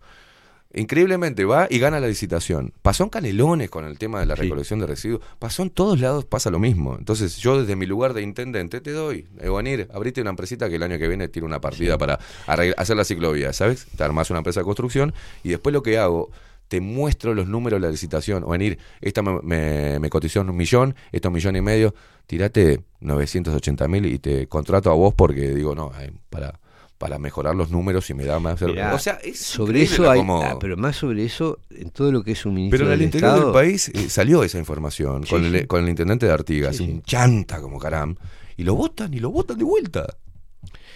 Fíjate, el, eh, hay modalidades que son increíbles, ¿no? Es, por ejemplo, la del proyecto Neptuno. Bueno. Que es- son iniciativas privadas. Es decir, a mí se me ocurre una idea de tal cosa. Entonces se la llevo al ministerio y digo, mire esta propuesta. Entonces el ministerio este, analiza y si le parece buena, este, la promueve y, y llama a, a algún tipo de, incluso puede llamar a algún tipo de licitación, pero este, yo fui el de la iniciativa, ¿no? Bueno, el- la Claro. empresa tiene que tener, eh, ser medio pelada, te- petiza, este, Claro. de, de- de- ojo oscuro y, y- con barba blanca, ¿no? Este, en definitiva, Bueno, este, eh, algo así fue la licitación del Hospital Maciel respecto al tomógrafo, el angiógrafo. Este, en, la- en el pedido era cosas irrisorias como tiene que ser eh, azul. Claro, y tiene que haber ido a la escuela tal, es decir, el, el que gane tiene que haber ido a tal escuela, que es la que yo fui justo, ¿no? Todo es la, la, que, la línea que Ah, larga ahí Gen- está. General Electric. ah, yo te- tenemos azules. Oh, qué casualidad. punto. Qué hijo Sí, es la que más se adapta al, al- Bueno, entonces después Ah. se la adjudican al que tuvo la idea, Claro. ¿tá? porque casualmente es el que más se adecua a las condiciones del Mm. llamado, este, y, de, y, y chao, te entregaron yo qué sé, 900 millones de dólares para esa empresa. Todo Después que eso- pone la plata es el Estado, ¿no? Todo eso se hace con la plata de todos. nosotros. Totalmente. Del ciudadano a pie. Totalmente. Ah, totalmente. Entonces, que haya una marcha en contra de la corrupción por el caso Marcet, me parece de una hipocresía y un cinismo este, sí, sí, n- nivel Dios. digamos. Exacto. Nivel Dios. Mira, yo te digo, hay dos cosas que me parece que son, si quisiéramos vivir en una democracia no corrupta, dos cosas que son imprescindibles. Una es Infaltable. infaltable, Infaltable. un clásico. El clásico. El clásico de las mañanas de la columna de Onir Sartú. El teléfono que nunca silencia. Voy a Ah. poner algún, algún, este, alguna música. Yo más. te enseñé a a silenciarlo, Voy a pero. ponerle a, a sos Camarón cantando, por lo menos. Que me olvido. Como el agua, ponele un ring. Por lo menos que suene, claro, que suene más, más lindo. Ay, Dios. Bueno, resulta que dos cosas que me parecen fundamentales si se quiere eh, vivir en un sistema democrático no corrupto. Uno es hacer gratuita la política. Terminemos con esta historia. Si, si quisiéramos hacer algo en serio, ¿no? Chao. Dejemos de pagar por los votos y dejemos de permitir publicidades multimillonarias que te, atomizan. qué bueno sería eso para el periodismo, ¿no? En los medios tradicionales. Que enojados que no reciben la plata le empiecen, empiecen a hacer empiecen su a, trabajo, a ¿no? investigar de verdad. Es- Claro. claro, porque además la cosa corrompe infinitamente, porque como yo pago grandes campañas publicitarias, le- la prensa no me va a destapar ningún tarro, Exacto. porque si no después yo no les doy. Entonces es una cosa muy perversa. Una sola cosa solucionaría mucha, muchísimo, mucho, muchísima mucho, cosa. claro. Es decir, y mientras las campañas signifiquen tanta inversión de dinero y tanto traspaso de dinero a medios de comunicación, y a- bueno, es inevitable que haya corrupción. Y la otra cosa es la contratación del Estado. Sí, claro. Basta, es, es un fraude solo, es decir, todo el tiempo, desde las licitaciones, las, las compras, los contratos de inversión, todo eso es una majugada de, de, de corrupción por el lado que se lo mire. ¿Por qué? Porque no lo controla nadie. Porque esa es la verdad, no hay controles. Y el que lo controla es el Tribunal de Cuentas y no le da ni cinco de pelotas. No hay No, ni si- una si noticia. observa algo, se cinco matan de, bola. risa. El Parlamento Miles de jamás, observaciones miles, tienen decenas de miles de- por periodo de gobierno Sí. y el Parlamento jamás considera ninguna. No hay, Porque- no hay Vamos a entenderlo. una- El Tribunal claro. de Cuentas sí, está bien, no es vinculante, pero, Pero sí, eleva, pero claro. tiene que ir al Parlamento y el Parlamento debería revisar. El Parlamento no revisa nada. Entonces acá el Tribunal de Cuentas está pintado. Como O la sea, JUTEP. También. Esa- la JUTEP pone como presidente, es un cargo político la JUTEP. La JUTEP como presidente afina a un partido político, investiga lo que se le canta a las pelotas y lo otro es por presión nada más. Pero después tendríamos que tener ahora en este momento una catarata de informes de la JUTEP sobre muchísimas cosas que hay. No es, la JUTEP no es noticia. Claro. A mí me pasó y elevar, dar mucha información a la JUTEP de algo flagrante y lo que me dijo el ex este, director de la JUTEP, presidente de la JUTEP, y estamos en campaña, como que no nos van a dar pelota. No, pero es, es un manejo de los dineros públicos fraudulento. Es, eh, no. Sí, sí, sí, eh, pero esa es, porque le comp- era de su partido político. Y sacó lo otro que le pasamos, que era un representante del Partido Nacional, que hoy es uno de los jerarcas de turismo. Claro. Vos sabés que esto, a mí digo esto porque cuando uno ve eh, episodios puntuales, y de eso implico estos casos de, de escandalosos, de, Mm. de corrupción que involucran al sistema político, a la fiscalía, a empresarios, a mafiosos, todo Mm. mezclado, ¿no? Bueno, este- estos son los emergentes, son las cosas, eh, eh, es cuando sale mal. digamos. Claro. Pero estamos montados en un sistema que, en que la corrupción está implícita. Es decir, no hay forma, si yo tengo que depender de gente que ponga fortunas para poder hacer política, Mm. no soy, no soy libre. No, claro. Ah, No tengo las manos libre- libres. Eh, y si después que estoy en los cargos puedo hacer eh, clandestinamente, ocultamente, todos los negocios que se me ocurran y entregar esto y lo otro y lo demás acá y lo demás allá sin que nadie se entere, chao. Estamos montados en un sistema de corrupción institucionalizada. Sí. ¿Cuándo salen los diarios y cuándo los noticieros se preocupan? Bueno, cuando además de la corrupción institucionalizada, bueno, le doy un pasaporte a otro o dejo escapar de la cárcel a uno, ¿no? cosas de ese tipo. Este, o instalo en la torre ejecutiva al Capone, yo qué sé. Pero No era el Capone, era el Pato Celeste. como el pato celeste. Pero si vos, es decir, lo que sale es lo payasesco, lo, lo- lo que ya causa hasta gracia de, Sí. de- de- de- de- Sí, sí. de flagrante, de estúpido, de mal, de Mm. mal hecho. Mm. Pero en realidad, eh, lo que se considera normal y regular es en sí una estructura de corrupción que no deberíamos permitir de ninguna manera. Estamos medio pasados de, Sí. de rato, ¿no? Sí, 22 bien. minutos pasan de las 11 de la mañana. Onir, eh, algo relativo al movimiento, cómo se sigue trabajando. Se sigue trabajando en, la, en, recolectar firmas, eh, en, en la campaña de 5 dólares para 5 dolores. Bueno, porque esta es una de las cosas. Cuando uno quiere promover una causa sin tener ningún vínculo económico, te sale, se te vuelve imposible. Bueno, es algo de lo que hablábamos acceder, por ejemplo, a, los notici- a la publicidad que sale en los noticieros. Es carísima. Mm. Es decir, solo es accesible a quienes manejan mucho dinero y no a las organizaciones eh, sociales eh, honestas, limpias, donde no Claro. haya detrás ningún financiador.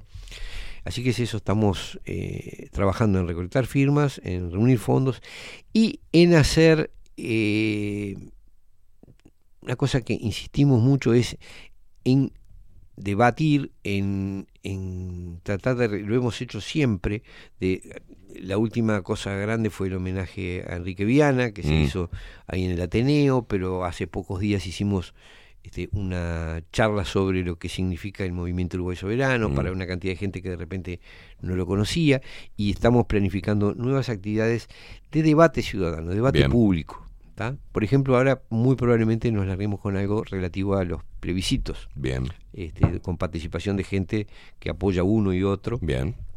Este, porque la bandera es levantar la cuestión ciudadana.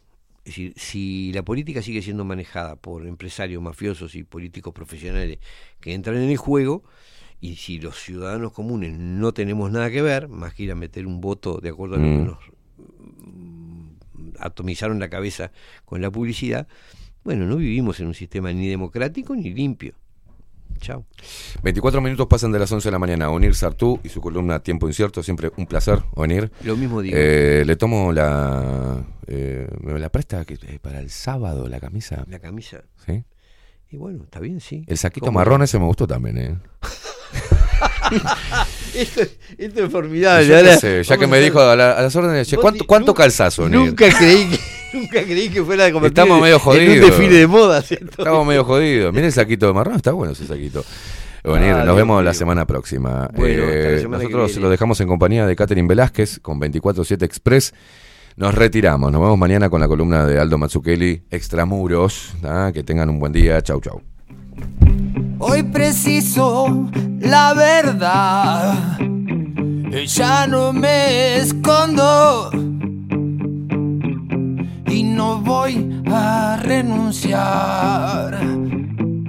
Quiero ir a fondo. Los que apuestan al terror están bajo la lupa no nos pueden engañar, pero nos preocupa. No hay nada más absurdo que seguir en la trampa. Si sé que me hace libre preguntar.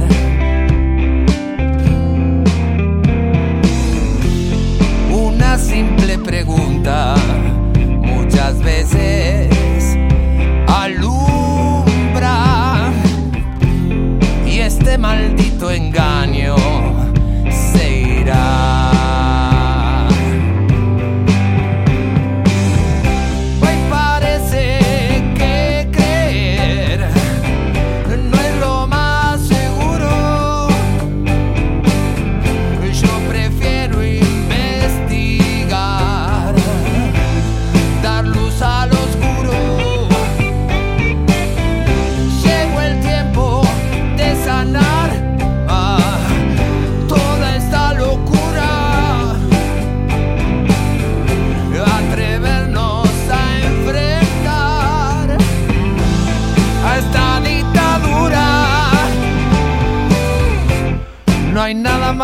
absurdo que seguí en la trampa. Si sé que me hace libre, preguntar.